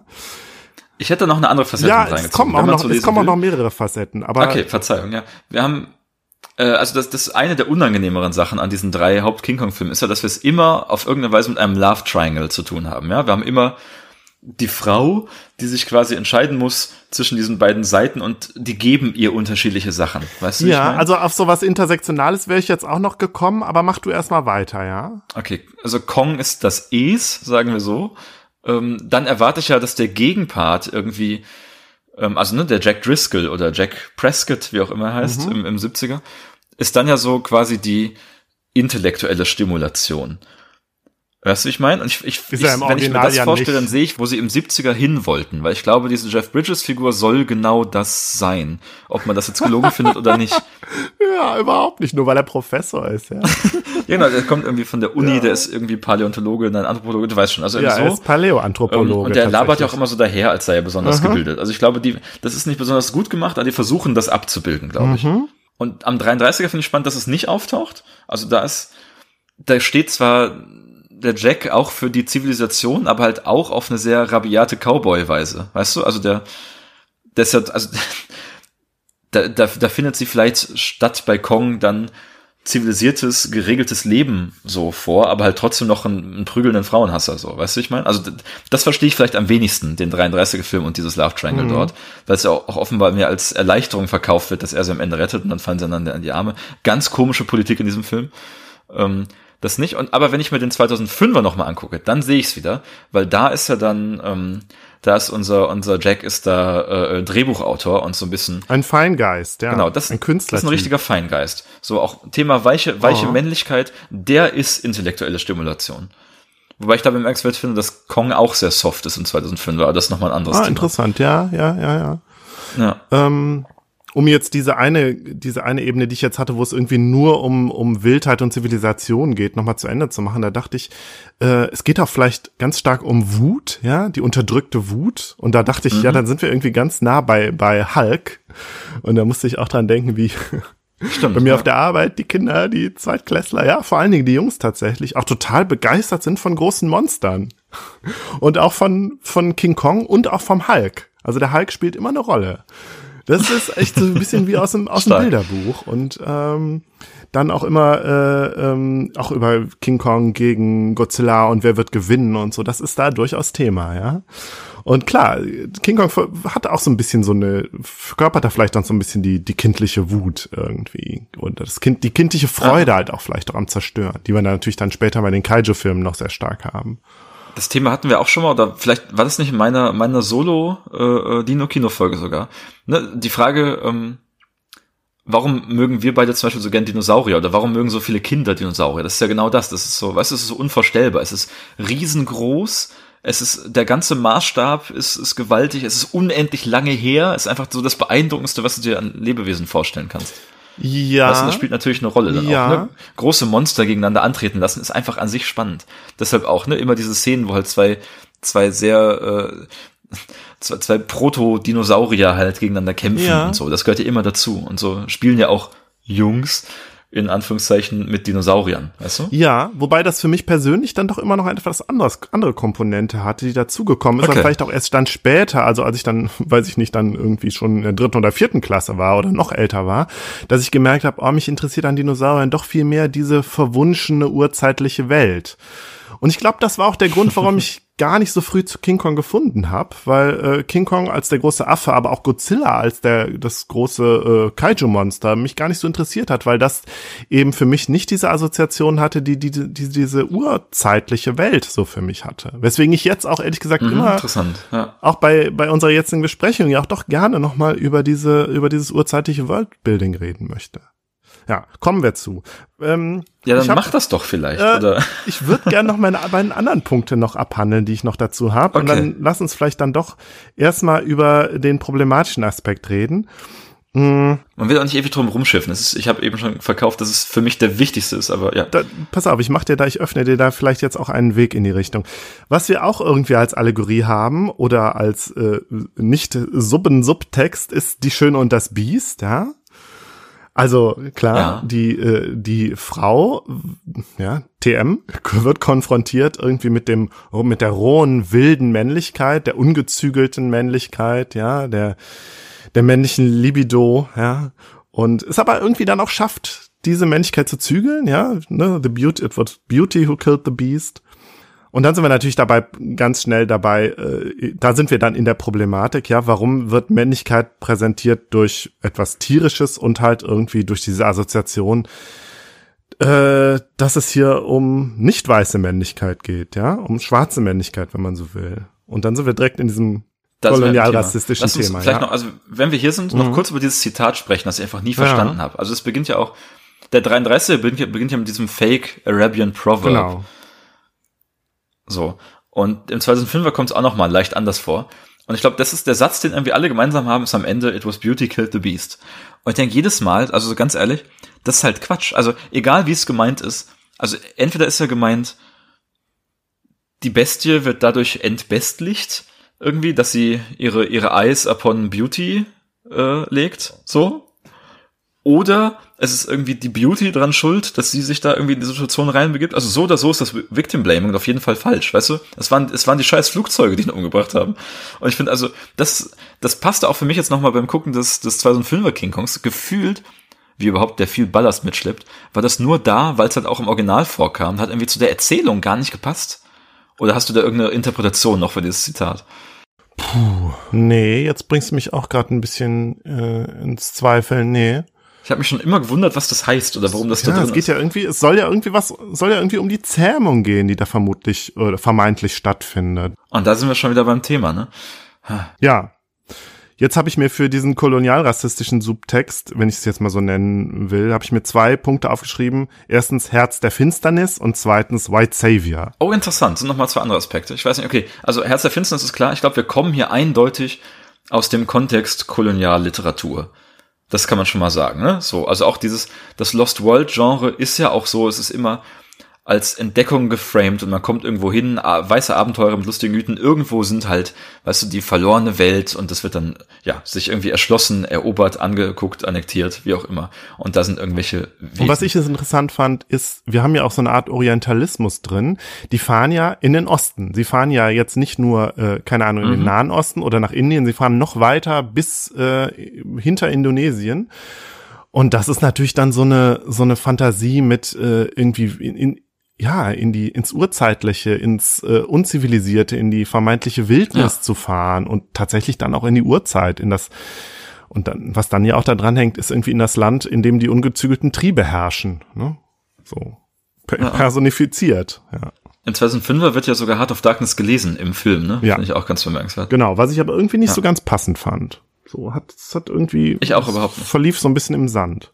Okay, ich glaube, wenn wir über diese Art von Literatur reden und über die Kulturen, die dort entdeckt werden, sind wir auch gleich beim Thema Primitivismus so ganz stark. Weißt du, auch die gibt's ja auch in, in, in der Kunst, das ist überhaupt, also bis heute noch zieht sich die Idee ja durch, dass das Primitive irgendwie zu verklären. Weißt du, dass man auch sagt, ja, das ist, Ja, es gibt so einen, einen Status der Wildheit und vielleicht können wir als Zivilisierte ja auch ganz viel von diesen Urvölkern lernen. genau, und ja. so weiter, Gauguin du? ist irgendwie in die Südsee gefahren. Ja, ja. haben wir auch im E&U-Gespräch schon öfters drüber gesprochen, ja. Genau, man ist gleichzeitig dabei, das sich halt so abzugrenzen und sagen, das sind die Wilden, mit denen haben wir nichts zu tun. Und in dem Moment erhebt man sich natürlich ganz klar über sie, nimmt sich aber raus, das so besonders inspirierend zu finden. Weißt du, wie ich meine? Ich glaube, das spielt ja auch noch. Und das ist bei dieser Art von Literatur ist das immer dabei. Das ist dabei und da haben wir natürlich dann auch so die E-Seite und die U-Seite. Also wenn du sagst E, äh, auf der E-Seite waren das irgendwie die Künstler, die äh, in die Südsee gefahren sind. Auf der U-Seite sind es natürlich dann die Filmemacher, wie, wie Coopers waren, die eben ihre exploitativen Filme gedreht haben, ja. Ja, stimmt. Also ich glaube, dass das eigentlich Problematische ist, dass das, das funktioniert ne, mit, mit echten Kulturen auf der Welt, wo wir hinfahren und die ausräubern, so, aber auch mit diesen Erdachten in dieser Art von, von Genre, in dem Lost World Genre, ähm, die sind wir niemals bereit, auf einer Ebene mit uns zu lesen oder zu begreifen, ne? sondern es ist immer ein ganz wichtiges Erzählungsmerkmal, sowohl in echten Geschichten als auch in den Abenteuergeschichten, dass die Kultur, die wir da vorfinden, primitiv ist und wild ist und auf einem niedrigeren Stand als unsere Kultur Ja. ist. Und zwar ähm, also ne, entweder irgendwo stehen geblieben auf einem Level, wo sie halt irgendwie, weiß nicht, also ganz oft kommen Schusswaffen vor, die auch im 2005er sind das ja die, weißt du, da lassen sich die, die, die, die Wilden lassen sich, sich dadurch bezwingen, weil es so hervorragende Technik ist. Genau, also ich glaube, der Punkt ist, sich darüber zu erheben, indem diese, diese Völker, die man dort trifft, entweder stillgestanden sind auf einem Punkt oder sogar einen Regress machen. Weißt du, sogar immer Ja, wieder ins Tierische verfallen. Das sind wir auch wieder beim Thema, dass eben fremde Kulturen gleichzusetzen mit Tieren, mit Affen in dem Fall oder was auch immer, ne? neither man nor beast. Und ich finde, da macht sich der 2005er auch wirklich extrem schuldig. Also die, die Natives, die auf Skull Island leben, wurden noch nie so furchtbar Oh, dargestellt. ja, also die verlieren auch so immer mehr ihre. Fähigkeit zur Sprache und ich glaube, also sie sind auch so völlig runtergekommen und fischig und nass. Es sind Orks. Es sind Orks. Es, ja, es sind Urukai. Ich dachte auch, Ja. es wird nochmal eigentlich das genau die gleiche Bildsprache bemüht. Total. Peter Jackson hier nochmal. Auch die gleichen ist Kamerafahrten, die das ist gleichen was, Bauten, ja. Genau, ja. Das ist, das ist Mittelerde, ja. und so Furchtbar. Trommeln in der Tiefe, ja. Und ganz ehrlich, Peter Jackson bemüht sich, viele problematische Aspekte rauszulassen. Und warum dann nicht den? Ich habe das Gefühl, das nur drin, weil es im 33er drin ist. So, und er macht es noch schlimmer, überzeichnet das extrem. Und es wäre einfach ganz ehrlich, die haben halt auch keine Bewandtnis für die Geschichte. Er hätte sie einfach weglassen können. Es hätte unbewohnt sein können. Sie tauchen, nachdem einmal eine Schusswaffe ab, abgefeuert wurde, tauchen sie auch nicht mehr auf. Weißt Ja. du? So. Man hätte auch irgendwie anders die Endeavor an den Affen bringen können.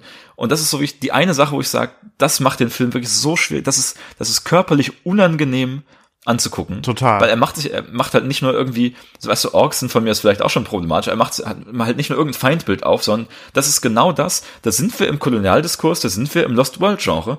Es ist halt nicht zufällig, eine fremde Kultur, die von weißen Abenteurern entdeckt wird, die dann so abgewertet wird. Und das steht in diesem Kontext. Das ist so, so, so unangenehm zu gucken. An King Kong, vor allem King Kong 2005.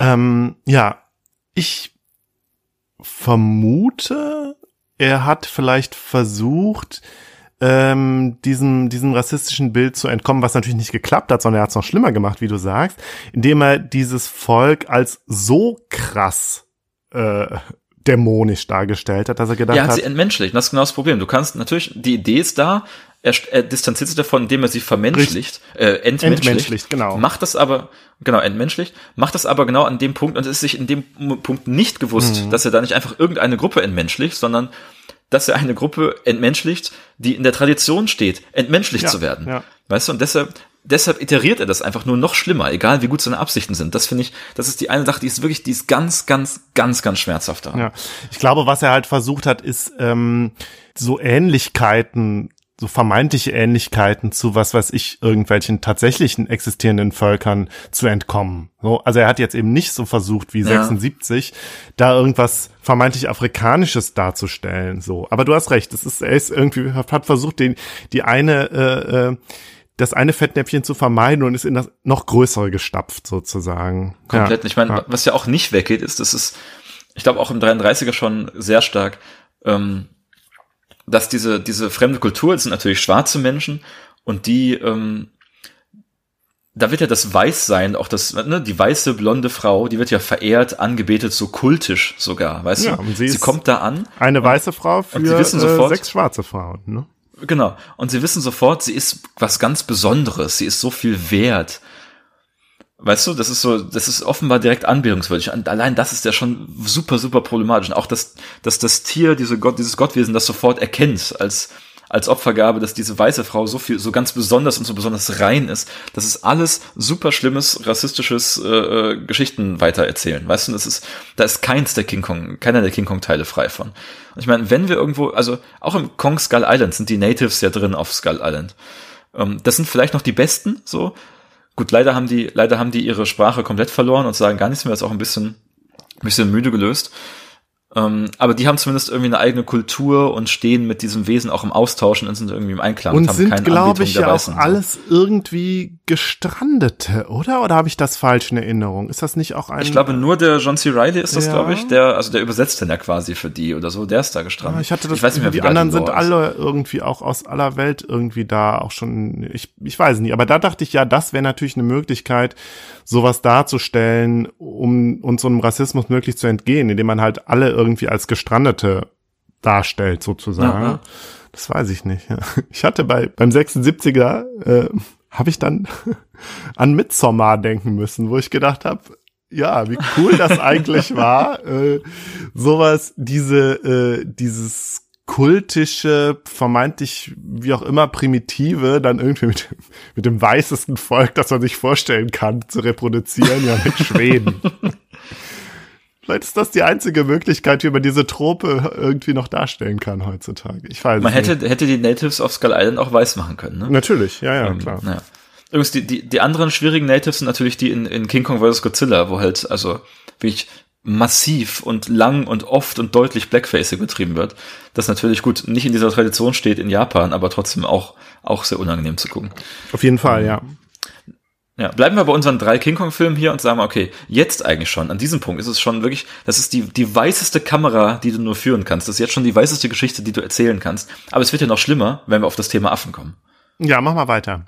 Ähm, ich meine, du hast ja mit Kindern zu tun, ne? Mhm. Und bestimmt musst du die auch hin und wieder zurechtweisen, wenn die offenbar, also Wörter benutzen zum Beispiel nicht ganz in Ordnung sind oder so. Ja. Weißt du? Und es gibt ja durchaus, es gibt ja Schimpfwörter, die einfach normale Wörter sind und damit offenbar nicht so beleidigend und deshalb einfach so durchgehen. Und ich finde bemerkenswert, dass eins dieser Schimpfwörter Affe ist. So, du kannst Menschen als Affen bezeichnen und damit meinst du, dass sie irgendwie primitiv und dämlich sind. So. Und das ist ganz bemerkenswert, weil es ist ja dasselbe, dasselbe Thema, das wir auch so kennen, ja. Aufgeplusterte Männchen. Das sind auch Affen, genau. Ja. So. Und deswegen, wir setzen das gleich mit etwas aus dem Tierreich gleich. Und das, das geht ja auf einen Gedanken zurück, den wir, also auch schon vor Darwin haben wir die Ähnlichkeit irgendwie erkannt, ne? Ja. Und auch die Idee, dass wir, dass wir gemeinsame Vorfahren äh, mit den, mit den anderen Primaten haben, wird eben häufig so dargestellt als wir stammen vom Affen ab. Ne? Auch da, wir sehen uns auf jeden Fall als darüber erhaben. Deshalb, wenn wir sagen, jemand sei ein Affe, heißt es, der sei in der Evolution weiter zurück. Da sind wir genau bei dem Kolonialthema gerade, da sind wir bei Stillstand oder Regression, ne? da sind wir bei, jemand ist auf der evolutionären Skala, evolutionären Skala noch nicht so weit aufgestiegen wie wir. Und das ist eigentlich schon ein ziemlich fieses Schimpfwort. So, das sollte man eigentlich schon nicht sagen. Und jetzt kann man sich ja überlegen, für wen wurde denn dieses Wort, für wen wurde dieser Vergleich historisch benutzt? Und da sind wir leider bei der Sklaverei, ne? Für schwarze Menschen wurde der benutzt und wird er auch heute noch benutzt. Und das heißt, wann immer wir diese Geschichte so erzählen, dann schwingt das mit. So, das ist einfach etwas, das sollte man nicht machen. Das ist ein, das ist ein Thema. So, dass man sollte einfach, also eh schon, weißt du, überhaupt keine Menschen mit Tieren vergleichen auf diese Weise. Und dann eben, das, das hat eine scheiß Geschichte. Das sollte eigentlich auch, das ist uns bekannt, das ist eigentlich allen bekannt, ja.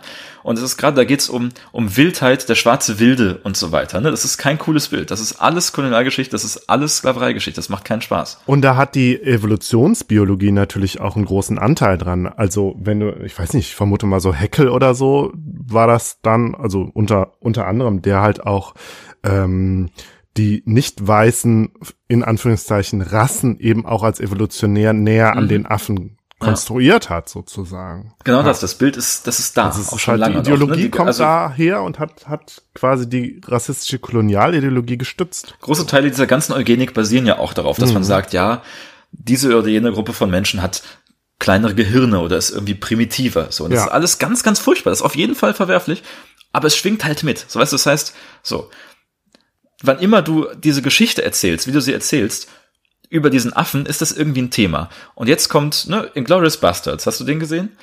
Ja, aber ich konnte mich nicht mehr an diese eine Szene erinnern, auf die ich doch immer wieder gestoßen bin. Ich habe sie auch nicht nochmal geguckt, deswegen bin ich jetzt gespannt, was du erzählst. Ich auch nicht, aber ich habe die, die ist mir damals schon im Kopf geblieben. Der Film ist nicht der erste, der das macht. Ist natürlich auch Tarantino alles problematisch. Bestimmt fällt auch zweite Mal das N-Wort, wie wir ihn kennen. Ich weiß es nicht mehr. Ich habe es nicht nochmal gesehen. Aber der Gedanke ist ja klar. Und auch ich, wenn ich habe ein paar schwarze YouTuber mir zum Beispiel angeguckt, die das auch noch mal, die erzählen das auch, die erzählen eigentlich diese Szene noch mal nach. Das ist schon, also das ist einfach so. Pass auf. Sie spielen, sie sitzen da irgendwie und spielen eine Runde Wer bin ich? Weißt du, wo du das Schild auf die Ja, Stirn ja. bekommst und quasi durch Fragen, die man Ja oder Nein äh, beantwortet, erraten kann, wer du bist. Und das wird so als Gag gespielt bei Inglourious Bastards, was dann wieder der Unterschied ist. Und ein bisschen fies auch. Ähm, jedenfalls, ich glaube, es ist auch die, die Christoph Waltz Figur, die dann, die ist King Kong. So. Und er fängt an zu fragen und erzählt halt so ein bisschen diese Geschichte nach und sagt so, ja, bin ich irgendwie, ähm, kamen irgendwie weiße Leute auf einem Boot und haben mich unter Ketten in die USA gebracht, um, um dort äh, äh, gegen meinen Willen zu performen. So, weißt du? Und dann sagt er, also dann denkt man, er hat King Kong raus und er sagt dann sowas wie, das ist dann die Punchline in dem Film, auch problematisch, sagst du, ja, dann bin ich wohl die Geschichte des Sklaven äh, in den USA. So, weißt du, das ist, also so, so, so, so schäbig diese Szene auch ist, ist der Gedanke halt klar. Und ich meine, das, die, das, das unterstreicht ja nur, dass wir auch sofort bereit sind, auch sei es nur im Rahmen eines Gags in einem Tarantino-Film, sind wir sofort bereit, die Parallelen der beiden Geschichten zu erkennen. So, und jetzt haben wir diese beiden Facetten. Wir haben eine Geschichte, eine Allegorie, die irgendwie offenbar der Sklaverei-Thematik ähnelt. Deswegen meinte ich auch eben, es ist der US-amerikanische Film, den ich mir vorstellen kann. Und wir machen das nicht anhand irgendeines Tiers, sondern wir machen das anhand des Affen, der in der Tradition steht, rassistische Stereotype zu reproduzieren und als ganz, ganz fieser, menschenverachtender Vergleich für schwarze Menschen gebracht zu werden, dann ist diese Geschichte, die diese beiden Facetten erhält, enthält und zusammenschmilzt, die ist problematisch. Das ist eine rassistische Geschichte. Und ob die das wollen oder nicht, dann haben sie es halt unbewusst gemacht. Ne? Also Cooper und Schütz sagt mir egal. Dann haben sie es halt unabsichtlich so erzählt, aber sie haben es erzählt. Und das ist drin. Das ist der Text dieses Films. Und das Problem ist, dass das manchmal unhinterfragt, manchmal re relativ wenig hinterfragt, halt weiter verbreitet wird in allen Inkarnationen von King Kong. Dem entkommst du nicht. Und das sind die komischen Natives bei, bei 2005er King Kong sind nur, sind nur eine, eins dieser Auswüchse. Weißt du, wie ich meine? So. Und ich meine, ich habe dann erst gemerkt, wie sehr das, oder möchtest du erst reinkrätschen gerade? Ich nee, nee, mach, mach weiter, mach weiter, mach weiter. Okay, jetzt sind wir wieder, es geht halt noch weiter, weißt du? Jetzt sind wir bei dem, wieder bei dem Thema, das ist der Film mit, dem, mit der Frau, die sich in einen Affen verliebt, ja? So. Wir müssen gar nicht weit zurückgehen, vor allem in der US-amerikanischen Geschichte, die, wo dann, wo wir dann wirklich, es gibt Poster, wo drauf steht, ja, äh, äh, bewahrt eure wertvollen weißen Frauen vor diesen schwarzen Wilden. Weißt du, was ich meine? Und jetzt, Richtig, und so wurde der Film auch schon relativ früh gelesen in der Hinsicht. Genau. Mhm. So, das heißt, wir haben ja eh, ne, der Affe als Symbol für Schwarzsein, für schwarze Männlichkeit, für Aggressivität auch. Das sind alles äh, Stereotype, rassistische Stereotype, die hier weiter verbreitet werden. Und die bedienen dann auch noch diese Erzählung, diese Erzählung von, ja, die sind ganz wild und aggressiv und die nehmen uns die Frauen weg und wir müssen unsere weißen Frauen, ne, da sind wir schon, da sind wir bei Eugenik, da sind wir bei komischer Nazi-Reproduktionsarbeit, ja. Wir müssen die beschützen vor diesen Wilden. Ja. Und auch das unabsichtlich oder nicht, das wird erzählt durch diesen Film. Und genau, ist, da sind wir bei dem White Savior so ein Stück weit, ja. Ja. Ähm, ich habe ja, ich habe noch viel dazu. Jetzt ist der Rant erstmal ja. zu Ende und ich möchte das einfach mal so als Fass da, weil davon reden wir hier und das ist was, das wird für mich viel zu selten, obwohl es eigentlich ziemlich offensichtlich ist, viel zu selten erwähnt in King Kong Rezensionen, die nur sagen, es war ein geiler Film für die Filmgeschichte so. Mhm. Ähm, also ich stimme dir natürlich vollkommen zu. Äh, ich würde nur ähm, eine, ähm, wie soll ich das sagen, eine Ambiguität da noch mit reinbringen, weil Rassismus ist ja immer auch äh, hat eine natürlich. gewisse Ambivalenz so und die in der Stelle natürlich steckt dann ja auch so ein bisschen eine unbewusste Bewunderung gegenüber einer vermeintlich stärkeren Virilität der Schwarzen in der Stelle drin, ja? Er ist halt wilder und er kriegt aber auch irgendwie die Frau, weil er wilder und männlicher ist, so. Also dieses, diese unbewusste äh, Bewunderung steckt da natürlich auch so ein Stück weit drin, wenn man psychoanalytisch wird. Ja, aber das ist ja auch gar nicht, gar nichts Besonderes, weil die steckt ja immer drin. So, das ist das gleiche wie zu sagen, ja, ich wäre so gern Schwarze, die können so gut tanzen oder die haben so knackige Ärsche. Richtig. Ja, weißt du, was ja, ich meine? Genau, genau. Das ist dasselbe das, ja, ja, genau. Das macht es nicht weniger rassistisch. Nein, nein, nein, das, das habe ich auch gar nicht gesagt. Ja, wollte ich auch nicht. Das differenziert aber, die ganze Sache nochmal, weil ich meine, King Kong ist ja nun mal ganz klar auch einfach der körperlich Überlegende. So. Trotzdem wird am Ende jedes Films zu Fall gebracht. Ja, natürlich, ja. das muss passieren. Klar, das muss Und das passieren. auch, guck dir, guck dir also den, innerhalb dieser 33, rassistischen Logik muss das natürlich passieren, ja. Guck dir das 33er mhm. New York an. Das lebt auch davon, dass da keine einzige schwarze Person durchs Bild läuft, ne? Also, klar. Mhm, mh. So. Und dann haben wir wieder das Empire State Building. Ich weiß es nicht. Ähm, mit dem White Savior Begriff, dem, dem will ich übrigens zurückziehen, weil der ja doch gar nicht so sehr passt, ne? weil es geht ja gar nicht, ähm, also mhm gar nicht darum, dass äh, die Weißen irgendwie zu den Schwarzen kommen und so, die ja, irgendwie ja. retten oder so. Das geht, das, das passt nicht so ganz. Was ich ja auch vielleicht eher so im, im Blick hatte, ist ähm, ja tatsächlich, was du auch schon sagtest, so als dieses Triangle oder wenn, weißt du, wenn du Race und Gender quasi zusammenbringst, so, es geht ja um die, um die weißen Männer und um den schwarzen Mann, der die Frau, die weiße Frau halt versucht zu erobern und es irgendwie auch schafft und so. Also wenn du dir dieses Dreieck sozusagen anguckst, dann, ja. aber da ist White Savior der falsche Begriff für, ja. Ich weiß, was du meinst. Ich habe jetzt auch erst sehr, weißt du, während dieser ganzen mhm. Recherche und, und äh, der ganzen Beschäftigung mit dem mhm. King Kong Franchise habe ich auch erst gemerkt, wie sehr das zusammenhängt. Also du kannst nicht sagen, mhm. ne, es, es ist nicht einfach nur eine kolonialrassistische Geschichte und es ist nicht einfach nur eine Geschichte, in der Frauenverachtung stattfindet, sondern es sind Narrative, die gehen ganz Hand in Hand. Die bewegen sich ja auch äh, gemeinsam auf ein Ziel zu und das finde ich auch super problematisch. Ne? Total, ja, ja. ja. ja. ja. Dazu übrigens schöner Artikel, äh, den ich gelesen habe von, von Stephanie Affeld, die ja noch Affe im Namen hat. Äh, äh, Exterminating the Brood. Ähm, da wird das sehr schön auch an vielen Details nochmal aufgearbeitet. Gibt es bei, bei Academia einfach frei. Sie hat auch noch, sie hat eine schöne Liste von äh, fünf verschiedenen Argumentationssträngen oder Interpretationssträngen, die sie aus King Kong Reviews gelesen hat. Da können, ich mache das ja hinterher mal. Wir gucken mal, was wir davon, äh, was wir davon abgearbeitet haben. Ne? Mhm. Ähm, aber sie macht, ich glaube, sie macht sehr stark diesen intersektionalen Gedanken, dass das rassistische und das sexistische Erzählungsmotiv sich gegenseitig befruchten und beeinflussen und zusammengehören im Kontext King Kong. Ja. Ja. Ja. So, aber du sagtest, du hättest noch ganz viel zu dem Thema. Ja, ich möchte, also da möchte ich schon fast überleiten auf, also es, wie gesagt, es gehört alles zusammen. Die dritte große Sache, die da für mich mit reingehört, ist äh, die, die auch hier beim beim E&U-Gespräch groß ist, nämlich die Beschäftigung des Menschen, vor allem des weißen Menschen, mit dem Affen. So die Liebe Ja. zum Affen und das das Besondere eigentlich und die Verehrung des Primaten auch gewissermaßen. Ne? Die ich persönlich ja nie nachvollziehen konnte. Ich, fand Ich auch Affen nicht. Immer doof. Aber es gibt tatsächlich ein, eine popkulturelle, auch filmische Ja, äh, Affinität zum Affen, ja? Eine Planet Affinität. der Affen, Affinität zum Affen, genau. Planet der Affen. Genau, Äh, ja. äh, ja. Und wenn man da gerade ein bisschen hier, hier gerade gerade unserem Unser Freund Charlie. Schulzack äh, nachrecherchiert, ne? der war offenbar großer Primatenfan. Der hat mehrere Affenfilme noch gemacht, ja. Und das ist was, also die Obsession gibt's schon lange. Ich meine, bei, bei Voltaire gibt's das schon. Da gibt's diese, oh Gott, das ist so, so eine Novelle, glaube ich. Da, da erschießt jemand zwei Affen, von denen er denkt, die überfallen da irgendwie zwei Frauen. Und dann stellt sich raus, ja, es waren aber die, die Liebhaber der Frauen. Weißt du, wie ich meine so? Und da wird da irgendwie, also überhaupt diese Art von, es ist, ist eigentlich, ne, bei Voltaire schon bei Voltaire, Voltaire ist, ist äh, vor Darwin, oder? Interessant. Ähm, Ich glaube ja. deutlich. Ja. Ähm, also bei Voltaire, ich will schon sagen, bei Voltaire schon und auch immer, wenn man diesem Trope, äh, der Trope, dem Trope, sonst begegnet, ist es schon auf diese unangenehme Weise sexy. Genau das, was du heute hast, wenn du den 70er King Kong guckst, ne? Und es ist bemerkenswert, das ist, das ist auch wieder ein bisschen das Thema, ja, wir, wir wollen unsere Frauen davor beschützen und so weiter. Ähm, aber der hört ja nicht auf. Also der, der vielleicht schlimmste Film. Tarzan. den ich- Tarzan, genau. Oh Gott. Ja. Das Ja. hätte ja, hätten wir eigentlich viel früher nennen müssen, weil wir da auch hier wieder dieses Triangle haben. Aber da spielen die Affen eher Komplett, so ein, so ein komplett, ne, aber ja. Dschungelbuch und so. Na Ja. gut, da sind's, da sind's die, was sind's denn da? Makaken oder so, da sind's auf Mhm. jeden Fall keine Menschenaffen. Ja, genau. Also genau. Und gerade in den 30er nochmal, filmisch Pre-Code Hollywood, ist das ein Riesenthema. Da sind wir, da ist, da ist die Affenhysterie, ist einfach auf ihrem, auf, auf, einem ihrer Höchstlevel, ne? Das ist absurd. Es gibt so viele, so viele Primatenfilme und auch Primatenliteratur ist, also in den USA, eh, die, die, die, die Affenmanie ist ausgebrochen irgendwie so. Und jetzt, wenn du das zeitliche Umfeld von King Kong 33 anguckst, also der schlimmste Film, den ich vielleicht je in diesem Bereich gesehen habe, ist Ingagi von 1930. Gagi, genau. Hast du auch ja. schon von gehört, ne? Ist ganz, ganz furchtbar. Also, also macht das wirklich sehr explizit, wo quasi Frauen von Affen als Sexsklaven gehalten werden, ne?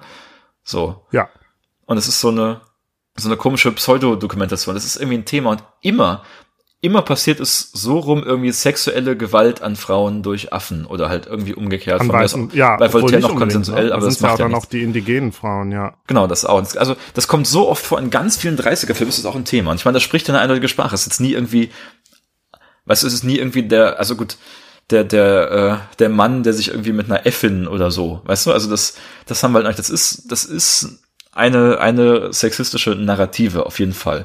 Und auch wieder eine, wo es darum geht, dass es den, den Black Brood gibt, weißt du, das, ganz, ganz oft begegnen wir einem ganz, ganz, ganz fiesen und ekelhaften Trope in diesem Film. Das ist nämlich das, ne, neither man nor beast. Das ist das Mischwesen aus, aus Affe und Mensch, das dann da eben auch eine Rolle spielt. Und das wird viel zu oft dann auch gerade in dieser Zeit wieder mit dem Schwarzsein identifiziert. Und ich meine, auch das spielt also Hand in Hand. Ne? Das heißt, wir haben auch das Thema Verehrung von Affen und Affen in der Popkultur. Auch das gehört auf eine ganz, ganz unangenehme Weise mit in diesen Komplex rein. Und das macht mich fertig. Wir haben sogar äh, hier auf der deutschsprachigen Wikipedia-Seite von King Kong von einem Bildhauer, Emmanuel Fremier, der schuf 1859 und 1887 einen Gorilla, der eine Menschenfrau verschleppt. Also wir haben da tatsächlich so eine Skulptur. Ja, wir haben einen Ja. Gorilla, der natürlich nicht Größe, also kein King, von nicht von King Kong Größe, aber ja, also diese, äh, das, das scheint so ein, das scheint fast schon so eine archetypische Konstellation zu sein. Ja. Komplett, da gibt's auch so eine ganz frivole äh, Zeichnung zu, die irgendwie diesen, diesen Voltaire-Novelle bebildert oder so. Ah, Ich weiß ja. nicht. Ich habe dann über den, über den Artikel von der Stefanie Affeld bin ich dann noch auf, äh, ich habe den Film nicht ganz geguckt, aber auf, auf Blond Venus mit Marlene Dietrich gestoßen. Da habe ich jetzt nur also eine, eine Szene, wo offenbar so ein, ein Tanz auf, also es ist irgendwie, es ist da drin auch Show gewissermaßen in dem Film. Ja. Ähm, aber da findet das auch statt. Da wird das so wirklich als, als Tanz, als Zeremonie wird dieser, wird das auch so zelebriert, äh, äh, der, der, der Menschenaffen-Sexakt. Ganz, ganz komisch. Und das ist also gerade in den 30ern ist das ein Riesenthema, wirklich. Mhm. Und man wusste ja auch noch gar nicht so viel über die wirklichen Affen. So. Also ich habe jetzt gerade gesehen, der, der Cooper, ich meine, du sagst der Schildsack, aber ich glaube, der Cooper zumindest auch, war auch ein Fa Fan von Affen, war begeistert von Gorillas, äh, hatte irgendwie ein Buch gelesen von einem Paul du Chalut, Explorations and Adventures in Equatorial Africa. Äh, ne? Also man kann sich etwa vorstellen, wie so ein Buch aussieht. Und da ging es auch unter anderem um einen oh besonders ja. großen Gorilla, der so als unbesiegbar und König des Dschungels dargestellt wurde. A hellish dream creature, half man, half beast. Ja, und ja. man wusste wenig über die Gorillas und das ist ja tatsächlich dann auch durch durch die Trimates, ja, äh, hat da gab es ja einen großen Erkenntnisfortschritt und bis dahin waren das auch irgendwie mystisch-mythische Kreaturen. So ganz die Vorstellung davon immer ganz verknüpft eben auch von dem vom vom vom Herz der Finsternis und vom Dschungel, ja, so. Du meinst also kommt da vielleicht auch diese Angst oder diese die Idee, dass man vielleicht auch gar nicht weiß, ob es nicht vielleicht wirklich Mischwesen, wie auch immer, geben kann? Mmh.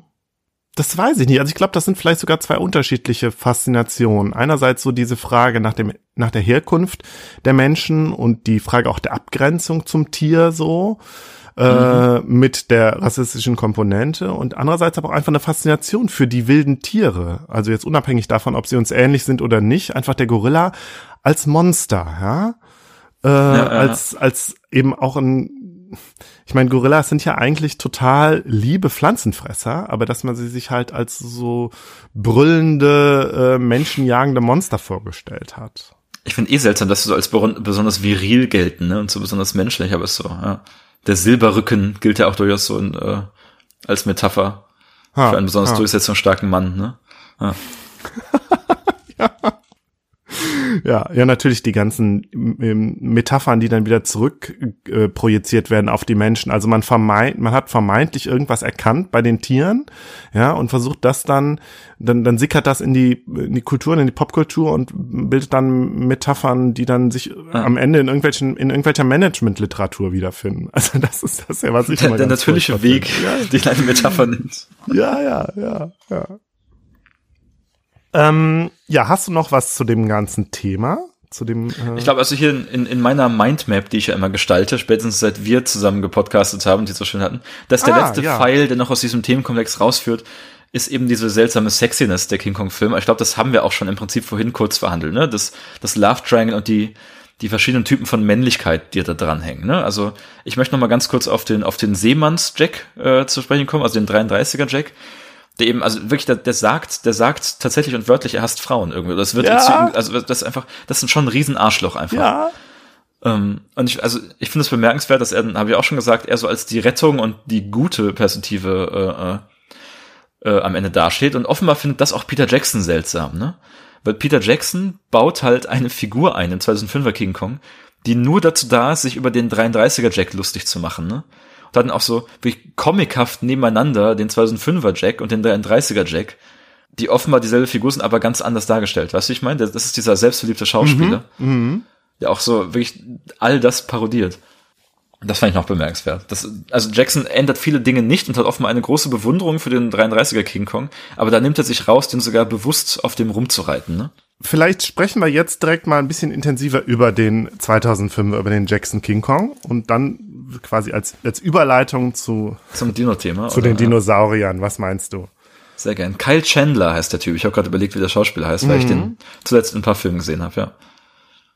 Erzähl mal was über den drei, über den 2005er Film. Kommen wir mal ein bisschen von den, gut, der hat auch seine schwierigen Aspekte, auf die wir kommen werden, aber ähm, ich möchte ein bisschen was über den Film hören. Ich habe den, äh, ja, wie gesagt, damals im Kino gesehen und dann kam der irgendwann bei Netflix äh, und ich habe den äh, ganz oft nur so stückweise gesehen. Immer mal wieder, dann mal die Dino-Szenen und dann auch öfters mal zum Einschlafen, weil der geht ja so irgendwie drei Stunden oder so, geht ja ewig.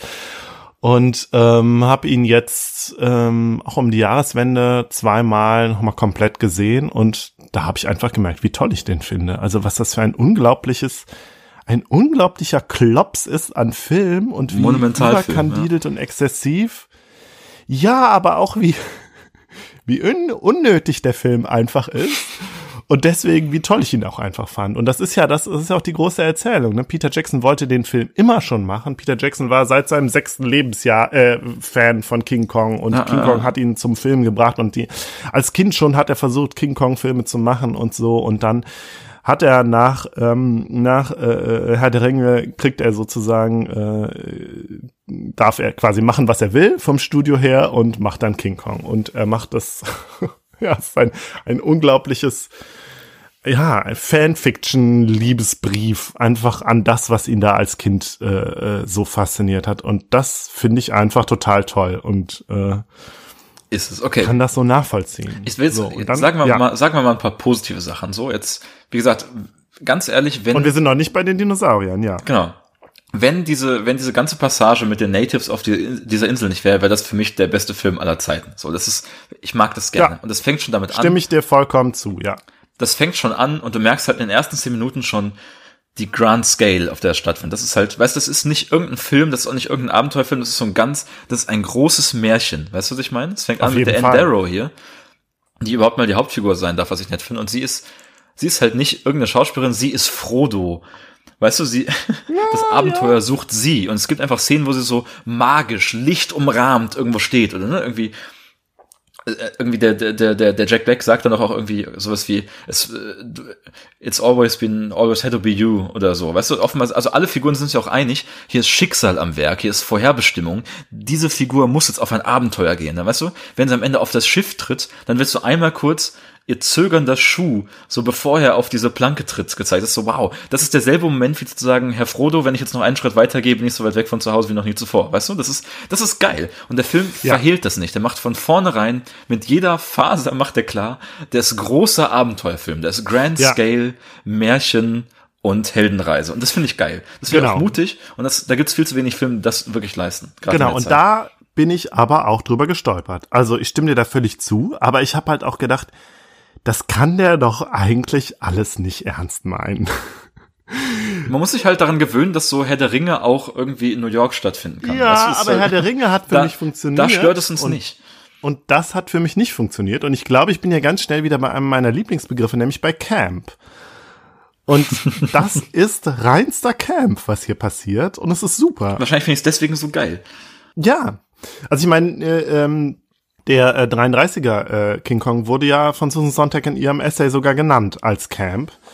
Mhm. Konnte ich gar jetzt gar nicht so nachvollziehen, aber ich hatte gestern so den, den Moment und ich meine, ich arbeite mich ja jetzt in letzter Zeit immer mal wieder sehr an dem Begriff Camp ab und versuche mich dem immer wieder zu nähern und gestern hatte ich so gedacht, ja, aber was ist denn, was ich so komisch finde an dem Film? Also was ich so seltsam finde und das ist irgendwie das, dass er so eine riesige, riesige Geste macht, im wahrsten Sinne des Wortes, und aber man irgendwie denkt, ja, aber der kann das doch nicht ernst meinen. Das ist ein Film von 2005. Und genau diese, diese redensartlichen Eier in der Hose zu haben, zu sagen, okay, ich mache das 2005 genauso. Ich erzähle dieses, äh, diese Fabel, diese, diese Heldenreise einfach Richtig. so. Ich find's geil. Ich find's auch total geil. geil. Aber es ist halt auch campy. So. Es ist komplett campy, aber ja. es ist, also, ich habe das Gefühl, hinter dem Camp steckt eine, eine, eine, eine künstlerische Vision irgendwie. Das ist aus einem Guss, das funktioniert. Und das wird auch durchgezogen. Das mag ich da. Ja, auf jeden Fall, ja. Jetzt beim zweiten Mal gucken, war es auch leichter, sich da einzufühlen, weil man schon weiß, was einen erwartet. Wenn man nicht irgendwie, ne, irgendwie, ja, arme Leute in New York, dies, das, so, sondern man weiß halt direkt, das ist, das ist jetzt überzeichnet, jetzt ist Fantasy am Start. Wenn man sich von dieser Kulisse nicht blenden lässt, dann kann man den auch, also dann funktioniert es auch direkt besser, ja. Auf jeden Fall, ja, ja. Eine kleine Sache habe ich noch, und zwar ähm, diese Beziehung zwischen Mr. Hayes und Billy, nee, Jimmy, die fand ich ja ganz süß. Also es hat ja auch so einen leichten Homo-Subtext an der Stelle. Gerade wenn man so denkt, ja, hm, der Schiffs, der Schiffsjunge und der und der Obermaat. Hm, da gibt's ja dann doch einiges, was an Kultu kulturellem Wissen da so dranhängt. So. Und, ich habe mich äh, bisher gefragt, warum der Schiffsjunge da überhaupt drin ist. Aber ja. ja, das macht alles nicht so viel Sinn. Also das läuft so ins Leere und dann sterben ja auch irgendwie beide oder oder also Mr. Hayes stirbt auf jeden Fall ganz tragisch. Ja, ja, ja. Und äh, ich weiß gar nicht, was mit Jimmy ist, aber die ganze Schiffsbesatzung spielt am Ende dann ja auch keine Rolle mehr. Das ist das ist eine eine der Schwachpunkte tatsächlich. Bei. Das fand ich dann auch nicht so geil durchgezogen, mhm. weil ne, also du guckst diesen Film, erster Akt eine Stunde, also bis zum ersten Mal auf der Insel sind, ist ja. schon eine Stunde vergangen. Dann zweiter Akt Stunde 45 oder so und dann dritter Akt 20 Minuten Also ist auf Ja. einmal, das ist auf einmal ein Cut. Sobald sie den Affen haben, ja, wir bringen ihn nach New York. Cut, sie sind im Theater in New York. Das fand ich ein bisschen schade. Also war mir der Film fast zu kurz. Hätte ich nicht gedacht, dass ich das mal über King Kong sage. ähm, Das stimmt.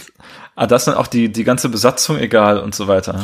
Und bei dieser Jimmy-Figur, da wird ja auch so viel geforeshadowed, was dann ja aber auch nicht eingehalten wird, Ja. oder eingelöst wird, ne? Es ist ja, er ist ja dann irgendwie das. Findelkind und man denkt, ah, kommt er irgendwie von Skull Island und hat irgendwie eine Beziehung zu King Kong vielleicht und so. Das wird alles nicht mehr thematisiert. Ich möchte übrigens, also meine, meine Vermutung, warum Mr. Hayes äh, in dem Film ist, ist, dass es, dass es Peter Jackson klägliche Versuch ist zu sagen, guck mal, wir haben auch einen Schwarzen auf der zivilisierten Seite, deshalb können wir keine Rassisten sein. Ähm, Das Aber das ist meine sein, private ja. Hypothese Ja, ja, das Ja. mag sein. Das, äh, ja. Macht's Ja, auch nicht besser. so, ähm, bevor wir zum Dinosaurier-Thema kommen, haben wir denn, haben wir denn jetzt schon, oder hast du jetzt schon alles gesagt über 2000, über den 2005er? Ich möchte noch kurz über, über Anne Darrow sprechen in diesem Film. Äh, ja. Naomi Watts, ja. Naomi Watts, genau. Und es ist, wie gesagt, der Film fängt schon mit ihr an und das finde ich cool und das ist eine eindeutige Veränderung. Von all diesen King Kong-Iterationen ist das, ist das die Anne, der ich es am ehesten abkaufe. Weißt du, die ist eine tatsächliche Figur und ihr wird auch von einem Film ihr eigener Handlungsstrang gegönnt. Das finde ich auch schon bemerkenswert. Wenn du schon einen Film erzählst, wo irgendwie das, das Damsel in Distress gebracht wird, dann kaufe ich ihr 100% ab, dass sie auch diesen Affen irgendwie mag. Und man kann es auch wieder sagen, ja, hier Stockholm-Syndrom, dies und das. Andererseits, die entwickeln wirklich eine Beziehung, die in diesem Film zum Glück platonisch ist und so weiter. Ne? Das heißt, ich finde, das ist irgendwie schön zu sehen, dass wir auf dieser Seite einen, einen Charakter haben, der uns das zugänglich macht, auch als Idee. Und sie ist es ja auch am Ende, die sich freiwillig zu ihm hinbegibt und auch wirklich mit ihm Spaß hat und ihn mag und die wirklich, da ist es wirklich emotional. Weißt, das ist ein, das finde ich, ist für mich ein trauriger Moment, wenn am Ende der Affe abgeschossen wird und du siehst ihr Gesicht und sie leidet da wirklich mit. Und sie Ja. stellt sich noch vor ihn und sagt, er schießt nicht diesen Affen. Sie mag ihn wirklich gern. Sei es nur als Haustier, sei es als platonische Liebesgeschichte. Als irgendwie. Kumpel, ja. Genau, ich kaufe sie ab. Und deswegen ist ja das Spannende, dass auch die Liebesgeschichte zwischen ihr und dem Jack auch zum Glück nicht so wirklich geframed wird. Klar, da wird man irgendwie gebumst zwischendurch, aber am Ende ne, ist es auch nur so eine Umarmung, in der sie sich dann am Ende begegnen. Und es ist nicht so, ja, jetzt ist der, der schlechtere, der schlechtere Sexualpartner ist tot, jetzt gebe ich mich wieder in die Hände des Besseren, so wie im 33er, sondern sie sind am Ende nur Verbündete und erkennen einander, weil sie Feingeister sind. Weißt du, ich meine? Sie erkennen sich als Verbündete, die beide erkannt haben, dass King Kong, dass der Affe der Ausgebeutete ist und der, den es eigentlich zu schützen galt. Und dass das jetzt eine Tat der Ungerechtigkeit war. Und das finde ich total cool. Das hat irgendwie, das ist ein Handlungsstrang, den finde ich neu im King Kong-Universum, habe ich jetzt auch in keinem anderen Film so gesehen, außer ne, ein bisschen halt so die Mighty Young-Thematik. Ähm, und daran finde ich bemerkenswert, wie die vermeintliche Hauptfigur, die also vorher eine der Hauptfiguren war, nämlich der, der, ähm, Jack Black. äh, na, wie heißt der? Jack Black, Carl wie heißt der Denham, ja. Ähm, Jack, Carl Denham. der Denham, genau. Der ist ja, der beginnt ja als super krasser Sympath, ne? Wir lieben den. Es hängt auch damit zusammen, dass Jack Black vielleicht der knuffigste Mensch aller Zeiten ist, so. Und er ist einfach, Ja, ist halt so der sympathische Schurke, ne? Ja. genau, der wird halt so am Anfang, am Anfang noch nur auf die richtige Seite gestellt, so, ja, wir machen das nicht wegen Titten, wir machen das für die Kunst, so, weißt du? Jeder weiß sofort, du bist auf seiner Seite, so. Der, der gibt armen Leuten Essen, der ist einfach, das ist ein knuffiger Kerl, alle lieben den. Und der entwickelt sich im Verlauf der Geschichte zum richtigen Asympathen, ne? Also das ist, der ist schon ein Antagonist auch im letzten Drittel. Und das finde ich auch bemerkenswert, wie der Film das handelt. Und das hat mich zumindest überrascht. Deswegen, also positiv die Figurenkonstellation. Sowohl Anne Darrow eine Verbesserung, als auch äh, äh, den, als auch Driscoll eine Verbesserung, der dann auf ihrer Seite ist am Ende, als auch ähm, Jack Black, dessen Namen ich schon wieder vergessen habe, äh, Denham, auch eine Verbesserung im Sinne von, ich finde es gut, ihn auch als Schurken zu framen, weil er hat diese Idee, den Affen da zu entführen. Und das finde ich eigentlich eine schöne Sache erstmal. Hm. Ja, ja, doch, würde ich dir, würde ich dir Ja. zustimmen, ja, ja. So, aber Jan, also ich weiß nicht, wie es dir ging, aber ich habe den Film natürlich vor allen Dingen wegen der exzessiven, unglaublichen, äh, nie enden wollenden Dinosaurier-Action geguckt, ja. Ich habe damals das Engage-Spiel gehabt und es soll, es bestand nur daraus, dass man als Affe den ganzen T-Rexen auf die Fresse haut die ganze Zeit. Und deswegen habe ich, deswegen dachte ich, eigentlich soll ich mir eine Filme angucken, weil ich dachte, der sei vielleicht auch so. Und ein bisschen, ein bisschen habe ich das bekommen, ne? Wir können ja, ich würde gerne so ein bisschen parallelisieren, die Dinosaurier-Action zwischen dem Original 233 und dem, was, äh, was äh, Jackson hier macht. Und es ist ähnlich, aber es ist nicht das Gleiche. Ja, also im Original haben wir die erste Dinosaurier-Begegnung ist einmal der riesige Stegosaurus. Also, keine Ahnung, fünfmal so groß wie, wie der echte Stegosaurus war. Ähm, Da spielen auch eine Menge Anachronismen eine Rolle auch, ne? Welche die uns auch jetzt gemeinsam auftreten, aber das spielt ja nun auch. Also, ja, aber das ist ja auch so ein bisschen diese Lost World, dieses Lost World Ding. Ja, genau. Das da, darf weil da ja sein. aus allen erdgeschichtlichen Epochen äh, Eben, wenn schon Menschen und Stegosaurus nebeneinander sind, dann kann auch der Stegosaurus mit anderen Dinosauriern auftreten. Ja. Genau. Dann haben wir im Original als nächstes den Brontosaurus, der irgendwie auch sehr bösartig ist und Menschen frisst tatsächlich. Am Anfang auch so eine Art, als eine Art Seeschlange aus dem aus dem Meer steigt. Mhm. Ähm, und da habe ich gedacht, ja, das war, glaube ich, man hat es nicht so genau genommen und irgendwie Brontosaurus und Plesiosaurus ein bisschen zusammengemixt. Und äh, ja, also der böse Brontosaurus, ähm, auch um einiges größer als in Wirklichkeit war. Und wir haben dann auch so eine Szene, die so ein bisschen so der Gegenpart ist zu dieser Vegetariosaurus-Szene von Jurassic Park, ja, wenn du da den Brachiosaurus hast, wo eben ganz klar ist, nee, er frisst nur Pflanzen, ist der Brontosaurus hier äh, anscheinend ein Fleisch- oder Allesfresser. Ähm, das ist überhaupt, als wenn du den 33er-Film beschreibst, ne, man darf sich jetzt nicht einfach irgendwie einen alten Film vorstellen, so, das ist alles Pre-Code. Also das ist sehr, sehr gory. Da wird sehr viel zerfleischt und gefressen, einfach auch ohne Grund. Auch King Kong reißt den Leuten die Köpfe ab und kaut noch ein bisschen auf rum und schmeißt sie weg, ne? Und also so muss man sich, glaube ich, die Dinosaurier-Action einfach mal vorstellen. Ja. Ähm, die berühmte Baumstammszene haben wir hier. Oh, und ja, da ist ja. im, bei 33, die gibt's glaube ich, in allen drei Filmen, die wir besprochen haben. Da ist äh, im 33er was rausgeschnitten worden. Da gab es wohl noch einen Styracosaurus, also so ein Horndinosaurier. Ähm, und dann landen die ja in der in dieser Spider Pit. Und ich weiß nicht, ob du da die äh, die die Story zu kennst, äh, dass da Das ist irgendwie eine verlorene Szene oder? Genau, im, äh, genau im 33 ja. die Szene ist verloren, aber Peter Jackson hat sie neu gefilmt für das Original in Schwarz-Weiß. Mit und Ehrlich? da, ja, ja. Und äh, die findet man quasi äh, eins zu eins, aber daran auch in seinem Remake mit allen möglichen. Jetzt haben wir ja so Krabbeltiere, ne? Also riesige Spinnen, riesige Würmer, riesige Krabben mhm. und so und äh, ähm, das ist, ist irgendwie bei bei Jackson ist es ja immer so eine Übertrumpfung folgt auf die nächste. Aber das ist ja auch geil. Also das, da sind wir wieder beim Thema, es ist utterly of Cinema. Weißt du, deswegen, das ist Spektakelkino. Das ist von Total. mir aus sehr, sehr uh. Ähm, aber darum macht man das ja auch. Das ist wunderbar, ja. Im, äh, bei, bei Jackson haben wir dann äh, keinen Stegosaurus am Anfang, sondern ein, und das ist das Geile, die haben sich ja quasi eine eigene eine eigene Naturgeschichte ausgedacht für Skull Island, ja. Und da gibt's dann auch ein Buch, ist auch ein Buch rausgebracht worden, ähm, wie heißt das nochmal? The World of The World of Kong, glaube ich. Ist leider, kann man äh, antiquarisch erhalten für 270 Euro, wenn man das möchte. Ich Uff. bin da sehr traurig drüber, dass das so teuer ist. Und das erzählt. Ich dachte, du sagst jetzt, du bist noch zögerlich. Nein, nein, also das ist dann wirklich, also das ist, nee, nee, nee. Ähm, mit eigenen Dinosaurierarten, ja. Also der Horndinosaurus ist der Ferrocutus, der ganz am Anfang äh, die Gruppe angreift. Dann tre treffen sie auf einen, auf so einen Terrorvogel, den Brontornis, den sie aber eigentlich nur angeschossen auf dem Boden sehen. Und äh, dann ähm, im Sumpf äh, mit dem Floß tauchen, äh, tra ähm, treffen sie nicht auf einen Brontosaurus, sondern auf einen Piranhadon, einen riesigen Fisch, ein riesiges Seemonster. Und diese drei Szenen sind aber in der Kinofassung alle rausgeschnitten worden. Was wir in der Kinofassung sehen, ist die supergeile Brontosaurus Stampede mit einer Herde von Dino äh, Brontosauriern, die äh, durch so ein ganz enges Tal irgendwie laufen, weil sie von so Raptorenartigen Kreaturen, wie hießen die nochmal? Das sind die äh, Venatosaurus. auseinander. Genau, Venatosaurus, ja.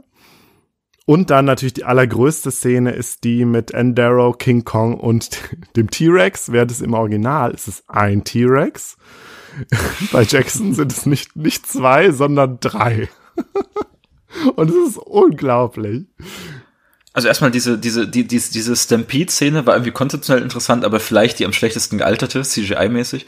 Ähm, das die ist übrigens sehr alle, schön in dem. Aber ja. mich hat's nicht gestört, mich stört's nicht. Nee, stören tut's mich auch nicht, aber ich fand, also es, man merkt es schon. Ähm, während der Affe, den finde ich heute noch gut. Ähm, so, jedenfalls, äh, die, die Szene ist sehr gut im Xbox 360-Spiel rübergebracht, das man auch auf jeden Fall empfehlen kann. Andere Geschichte. Okay. Ähm, dieser, dieser Styracosaurus, der kommt aber noch mal vor. Ich hab, also der, der Nicht-Styracosaurus. Ich habe mich gewundert, was das sein soll, weil er so ein paar Merkmale von verschiedenen Dinosauriern der Gattung mhm. äh, verbindet. Weißt du, der, der, der trinkt doch einmal noch so Mondschein nachher. Ist es derselbe? Kann den sein. konnte ich überhaupt nicht zuordnen. Da kann ich mich, an die Szene kann ich mich jetzt nicht erinnern, ja. Kann aber okay. sein. Ja. Ich habe mich dann gestern nochmal ja. gefragt, ist jetzt deren sehr freie Adaption vom Styracosaurus. Naja. Ähm, also ich glaube, du hast es auch schon gerade richtig hergeleitet, das Kernstück des Peter Jackson King Kongs, zumindest für uns als Dino-Fans, ähm, ist das T-Rex Wrestling, ne?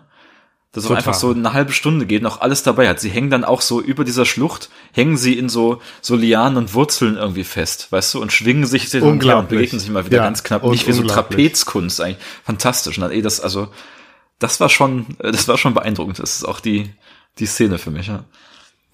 Und was wir hier halt haben, ist, äh, das, das sagen die Biologen, ja, ähm, Monsterization oder Monsterification der Dinosaurier, ja. Also sind halt keine Tiere, sondern es sind Monster. Und das zeichnet sich dadurch aus, dass sie erstmal größer sind, dass sie schrecklicher aussehen, einfach ekliger sind und dass sie halt, also sie sind auch ein Stück weit unverwundbar, ja.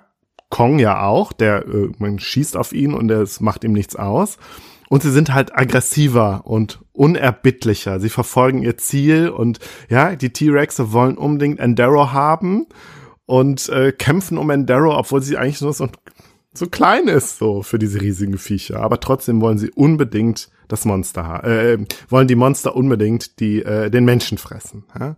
Die weiße Frau, da sind wir wieder, ne? Naja. Persönlich ähm. auf sie abgesehen. Übrigens ist es gar kein T-Rex, sondern er heißt dann äh, bei bei äh, Jackson auch Vastatosaurus Rex.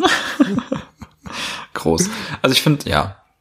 Ähm, wir haben noch die, wir haben noch ein paar Szenen vergessen. Äh, es gibt äh, im 33er gibt es noch einen Kampf mit einem Elasmosaurus, dieser Art Schlange ah, da unten natürlich. in der Höhle.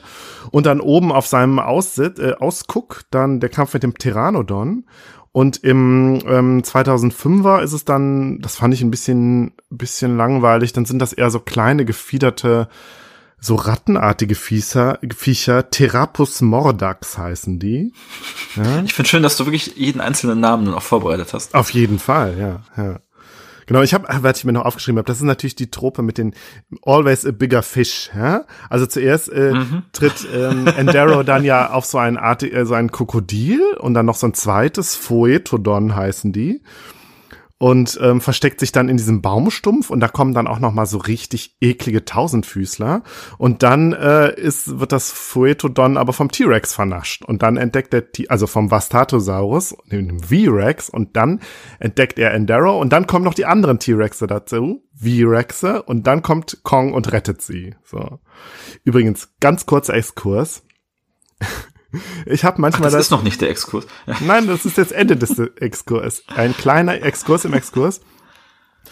Ich bin manchmal enttäuscht von den TV-Tropes, von der Seite TV-Tropes, weil manchmal, also ich habe schon öfters so das Gefühl gehabt, ah, jetzt habe ich einen Trope erkannt.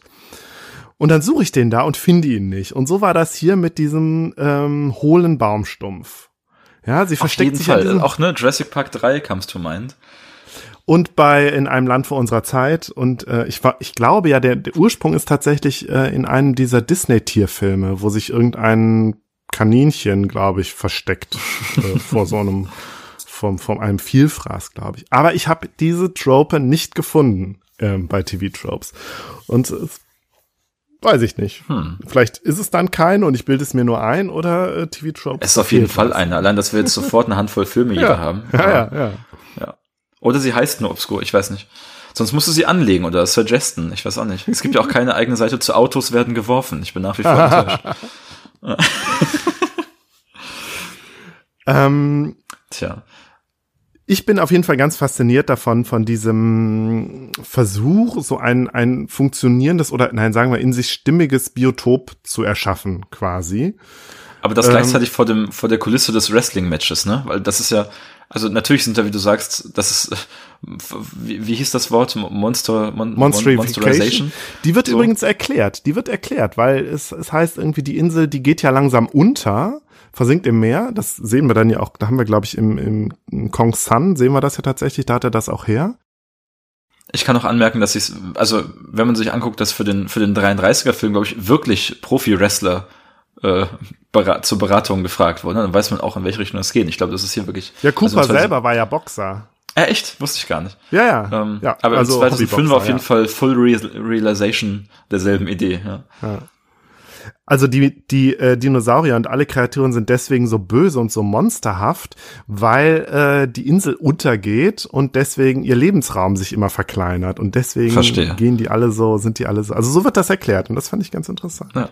Das meine ich, genau das gibt trotzdem ein schlüssiges Bild. Das finde ich bemerkenswert. Das ist schon der Versuch. Ähm, bei Kong Skull Island hatten wir auch wieder so ein bisschen den Versuch, äh, so ein Biotop darzustellen, allerdings glaube ich nicht ganz so ambitioniert. Und was ich auch generell das Gefühl habe, ist, dass es so eine, äh, eine Zeit gab, wo man versucht hatte, so Filmmonster ein bisschen biologisch plausibler darzustellen. Mhm. Ne? Also ja. äh, Godzillas, äh, Godzilla von Emmerich sieht ja auch eher ein bisschen aus wie ein T-Rex. Und der, der King Kong von Jackson, haben wir, glaube ich, noch gar nicht gesagt, gespielt von Andy Serkis, der sich natürlich auch sehr intensiv die Gorillas im Zoo angeguckt hat, ähm, ist ja auch einfach eher ein Gorilla, während der Kong bei Kong Skull Island ja dann doch auch wieder eher so ein äh, menschenartiges Tier ist. Also halt einfach so ein fantastisch. Der steht so, so richtig schön aufrecht. Das finde ich auch. Also der, der wird zwar mhm. immer größer und immer monsterhafter, aber auch immer menschlicher. Also auch seine Gesichtszüge natürlich. Also der 2017er King Kong. Und äh, im, das kann ich ja mal spoilern, im Godzilla vs. Kong ist er noch menschlicher. Also da ist er okay, echt ja. so, ein, so ein freundlicher alter Mann schon fast. Also sehr aggressiv, aber irgendwie könnte auch aus, aus, aus dem Herr der Ringe Film irgendwie kommen. So hatte ich das Gefühl. Als letztes habe ich noch eine bin ich auf eine ganz biologische Sache gestoßen. Und es geht diesmal nicht um die Selbstverzwergung auf den Inseln, sondern es geht um Inselgigantismus, ah. den es ja tatsächlich gibt. Es gab zwar nie einen derart großen Affen auf einer Insel, aber es gab äh, diverse andere Tiere, die eigentlich sehr klein sind und dann auf Inseln, wo sie isoliert waren, äh, sehr groß geworden sind. Ich meine, heute kennen wir natürlich noch die Riesenschildkröten auf Galapagos. Mhm. Aber es gab halt auch mal ähm, in der, ja, also vor mehreren Millionen Jahren bis vor ein paar tausend Jahren verschiedene Tiere auch in, auf europäischen Mittelmeerinseln. Zum Beispiel einen riesigen Igel, Dino galerix, auf der italienischen Insel Galano, 60 Zentimeter groß. Dann diverse Riesenspitzmäuse äh, auf Korsika, Mallorca und Menorca. Ein Riesenhamster auf Mallorca. Auf Menorca gab es einen Riesenhasen Nurolagus Rex, natürlich muss er dann Rex heißen, der Großartig. war dann doppelt so groß wie heutiger Hase, konnte aber auch nicht mehr hoppeln. Und es gab einen riesigen Schwan auf Malta. Und vielleicht hast du das auch schon mal gesehen. Auf Malta gab es einen riesen Schwan und einen Zwergelefant. Und was, Entschuldigung? Ein Riesenschwan und ein Zwergelefant. Und die Kombination der beiden Tiere nebeneinander, das ist natürlich wunderbar. Äh, und es gab auf diversen Inseln, unter anderem auch auf, auch auf Kreta, eine Rieseneule. Großartig. Ich gucke mir gerade den und an. Hammer. Was, was vielleicht dann wirklich noch so in die Godzilla, äh, Quatsch, in die, in die King Kong Richtung geht, ist natürlich der, sind natürlich die Moas und die Elefantenvögel, die Moas auf Neuseeland und die Elefantenvögel mhm. auf äh, Madagaskar. Und wenn wir bei Madagaskar sind, ähm, da gab's ja, oder gibt's ja zum Glück immer noch Lemuren. Äh, das sind ja auch äh, so Art Halbaffen, nennt man die, glaube ich. Da gab's auch ein paar Riesenformen, die noch bis äh, vor ein paar tausend Jahren gelebt haben, beziehungsweise der Megaladapis äh, bis 1500 sogar noch ungefähr. Und das waren halt auch äh, ziemlich große Affen, ja, und mhm. äh, vielleicht so ein bisschen so das Äquivalent, wenn man so in, in, in äh, gucken will, was so in Real Life an Godzilla reinkam. Und natürlich äh, nicht zu vergessen der Gigantopithecus, der bis ungefähr 100.000 Jahre, vor 100.000 Jahren in Asien lebte und von dem man ausgeht, dass er vielleicht sogar bis zu 2,7 Meter groß war und ein Verwandter des Orang-Utans wow. war. Und Gigantopithecus findet äh, filmisch auch statt tatsächlich in der Neuverfilmung vom Dschungelbuch. Da ist nämlich King Louis kein Orang-Utan, sondern ein Gigantopithecus, ja. Im Jackson-Film, äh, da ist äh, äh, Kong ist ja wird ja genannt äh, Megaprimatus Kong und gilt wohl auch als ein ähm, Nachkömmling, ein Abkömmling von Gigantopithecus. Stark.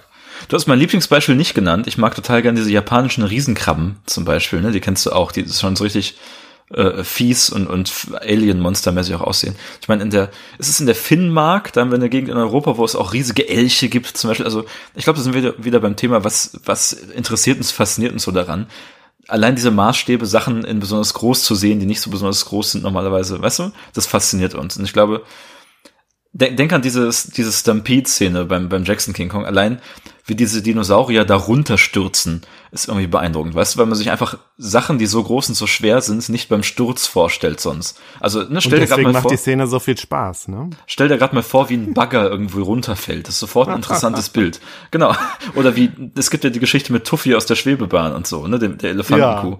Ähm, und ich glaube, das ist ein bisschen auch das ähnliche Phänomen. Deshalb hat man auch direkt Spaß dran, wie so diese Körper und diese Lebewesen nochmal so gewaltig groß sind.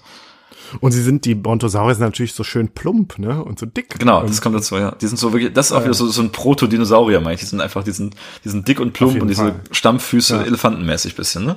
Ja. Und natürlich, wo du sagtest, das, das Große, ja, das Große wird natürlich auch mit dem Urzeitlichen in Verbindung gebracht. Nicht nur, weil Genau, die Dinosaurier halt besonders groß waren, sondern weil es halt auch Rieseninsekten gab oder halt, ne, keine Ahnung, Riesenelche und äh, Riesenmammuts und so. Die Urzeit Ja, wird ja. immer mit, das, mit dem Großen assoziiert, ja.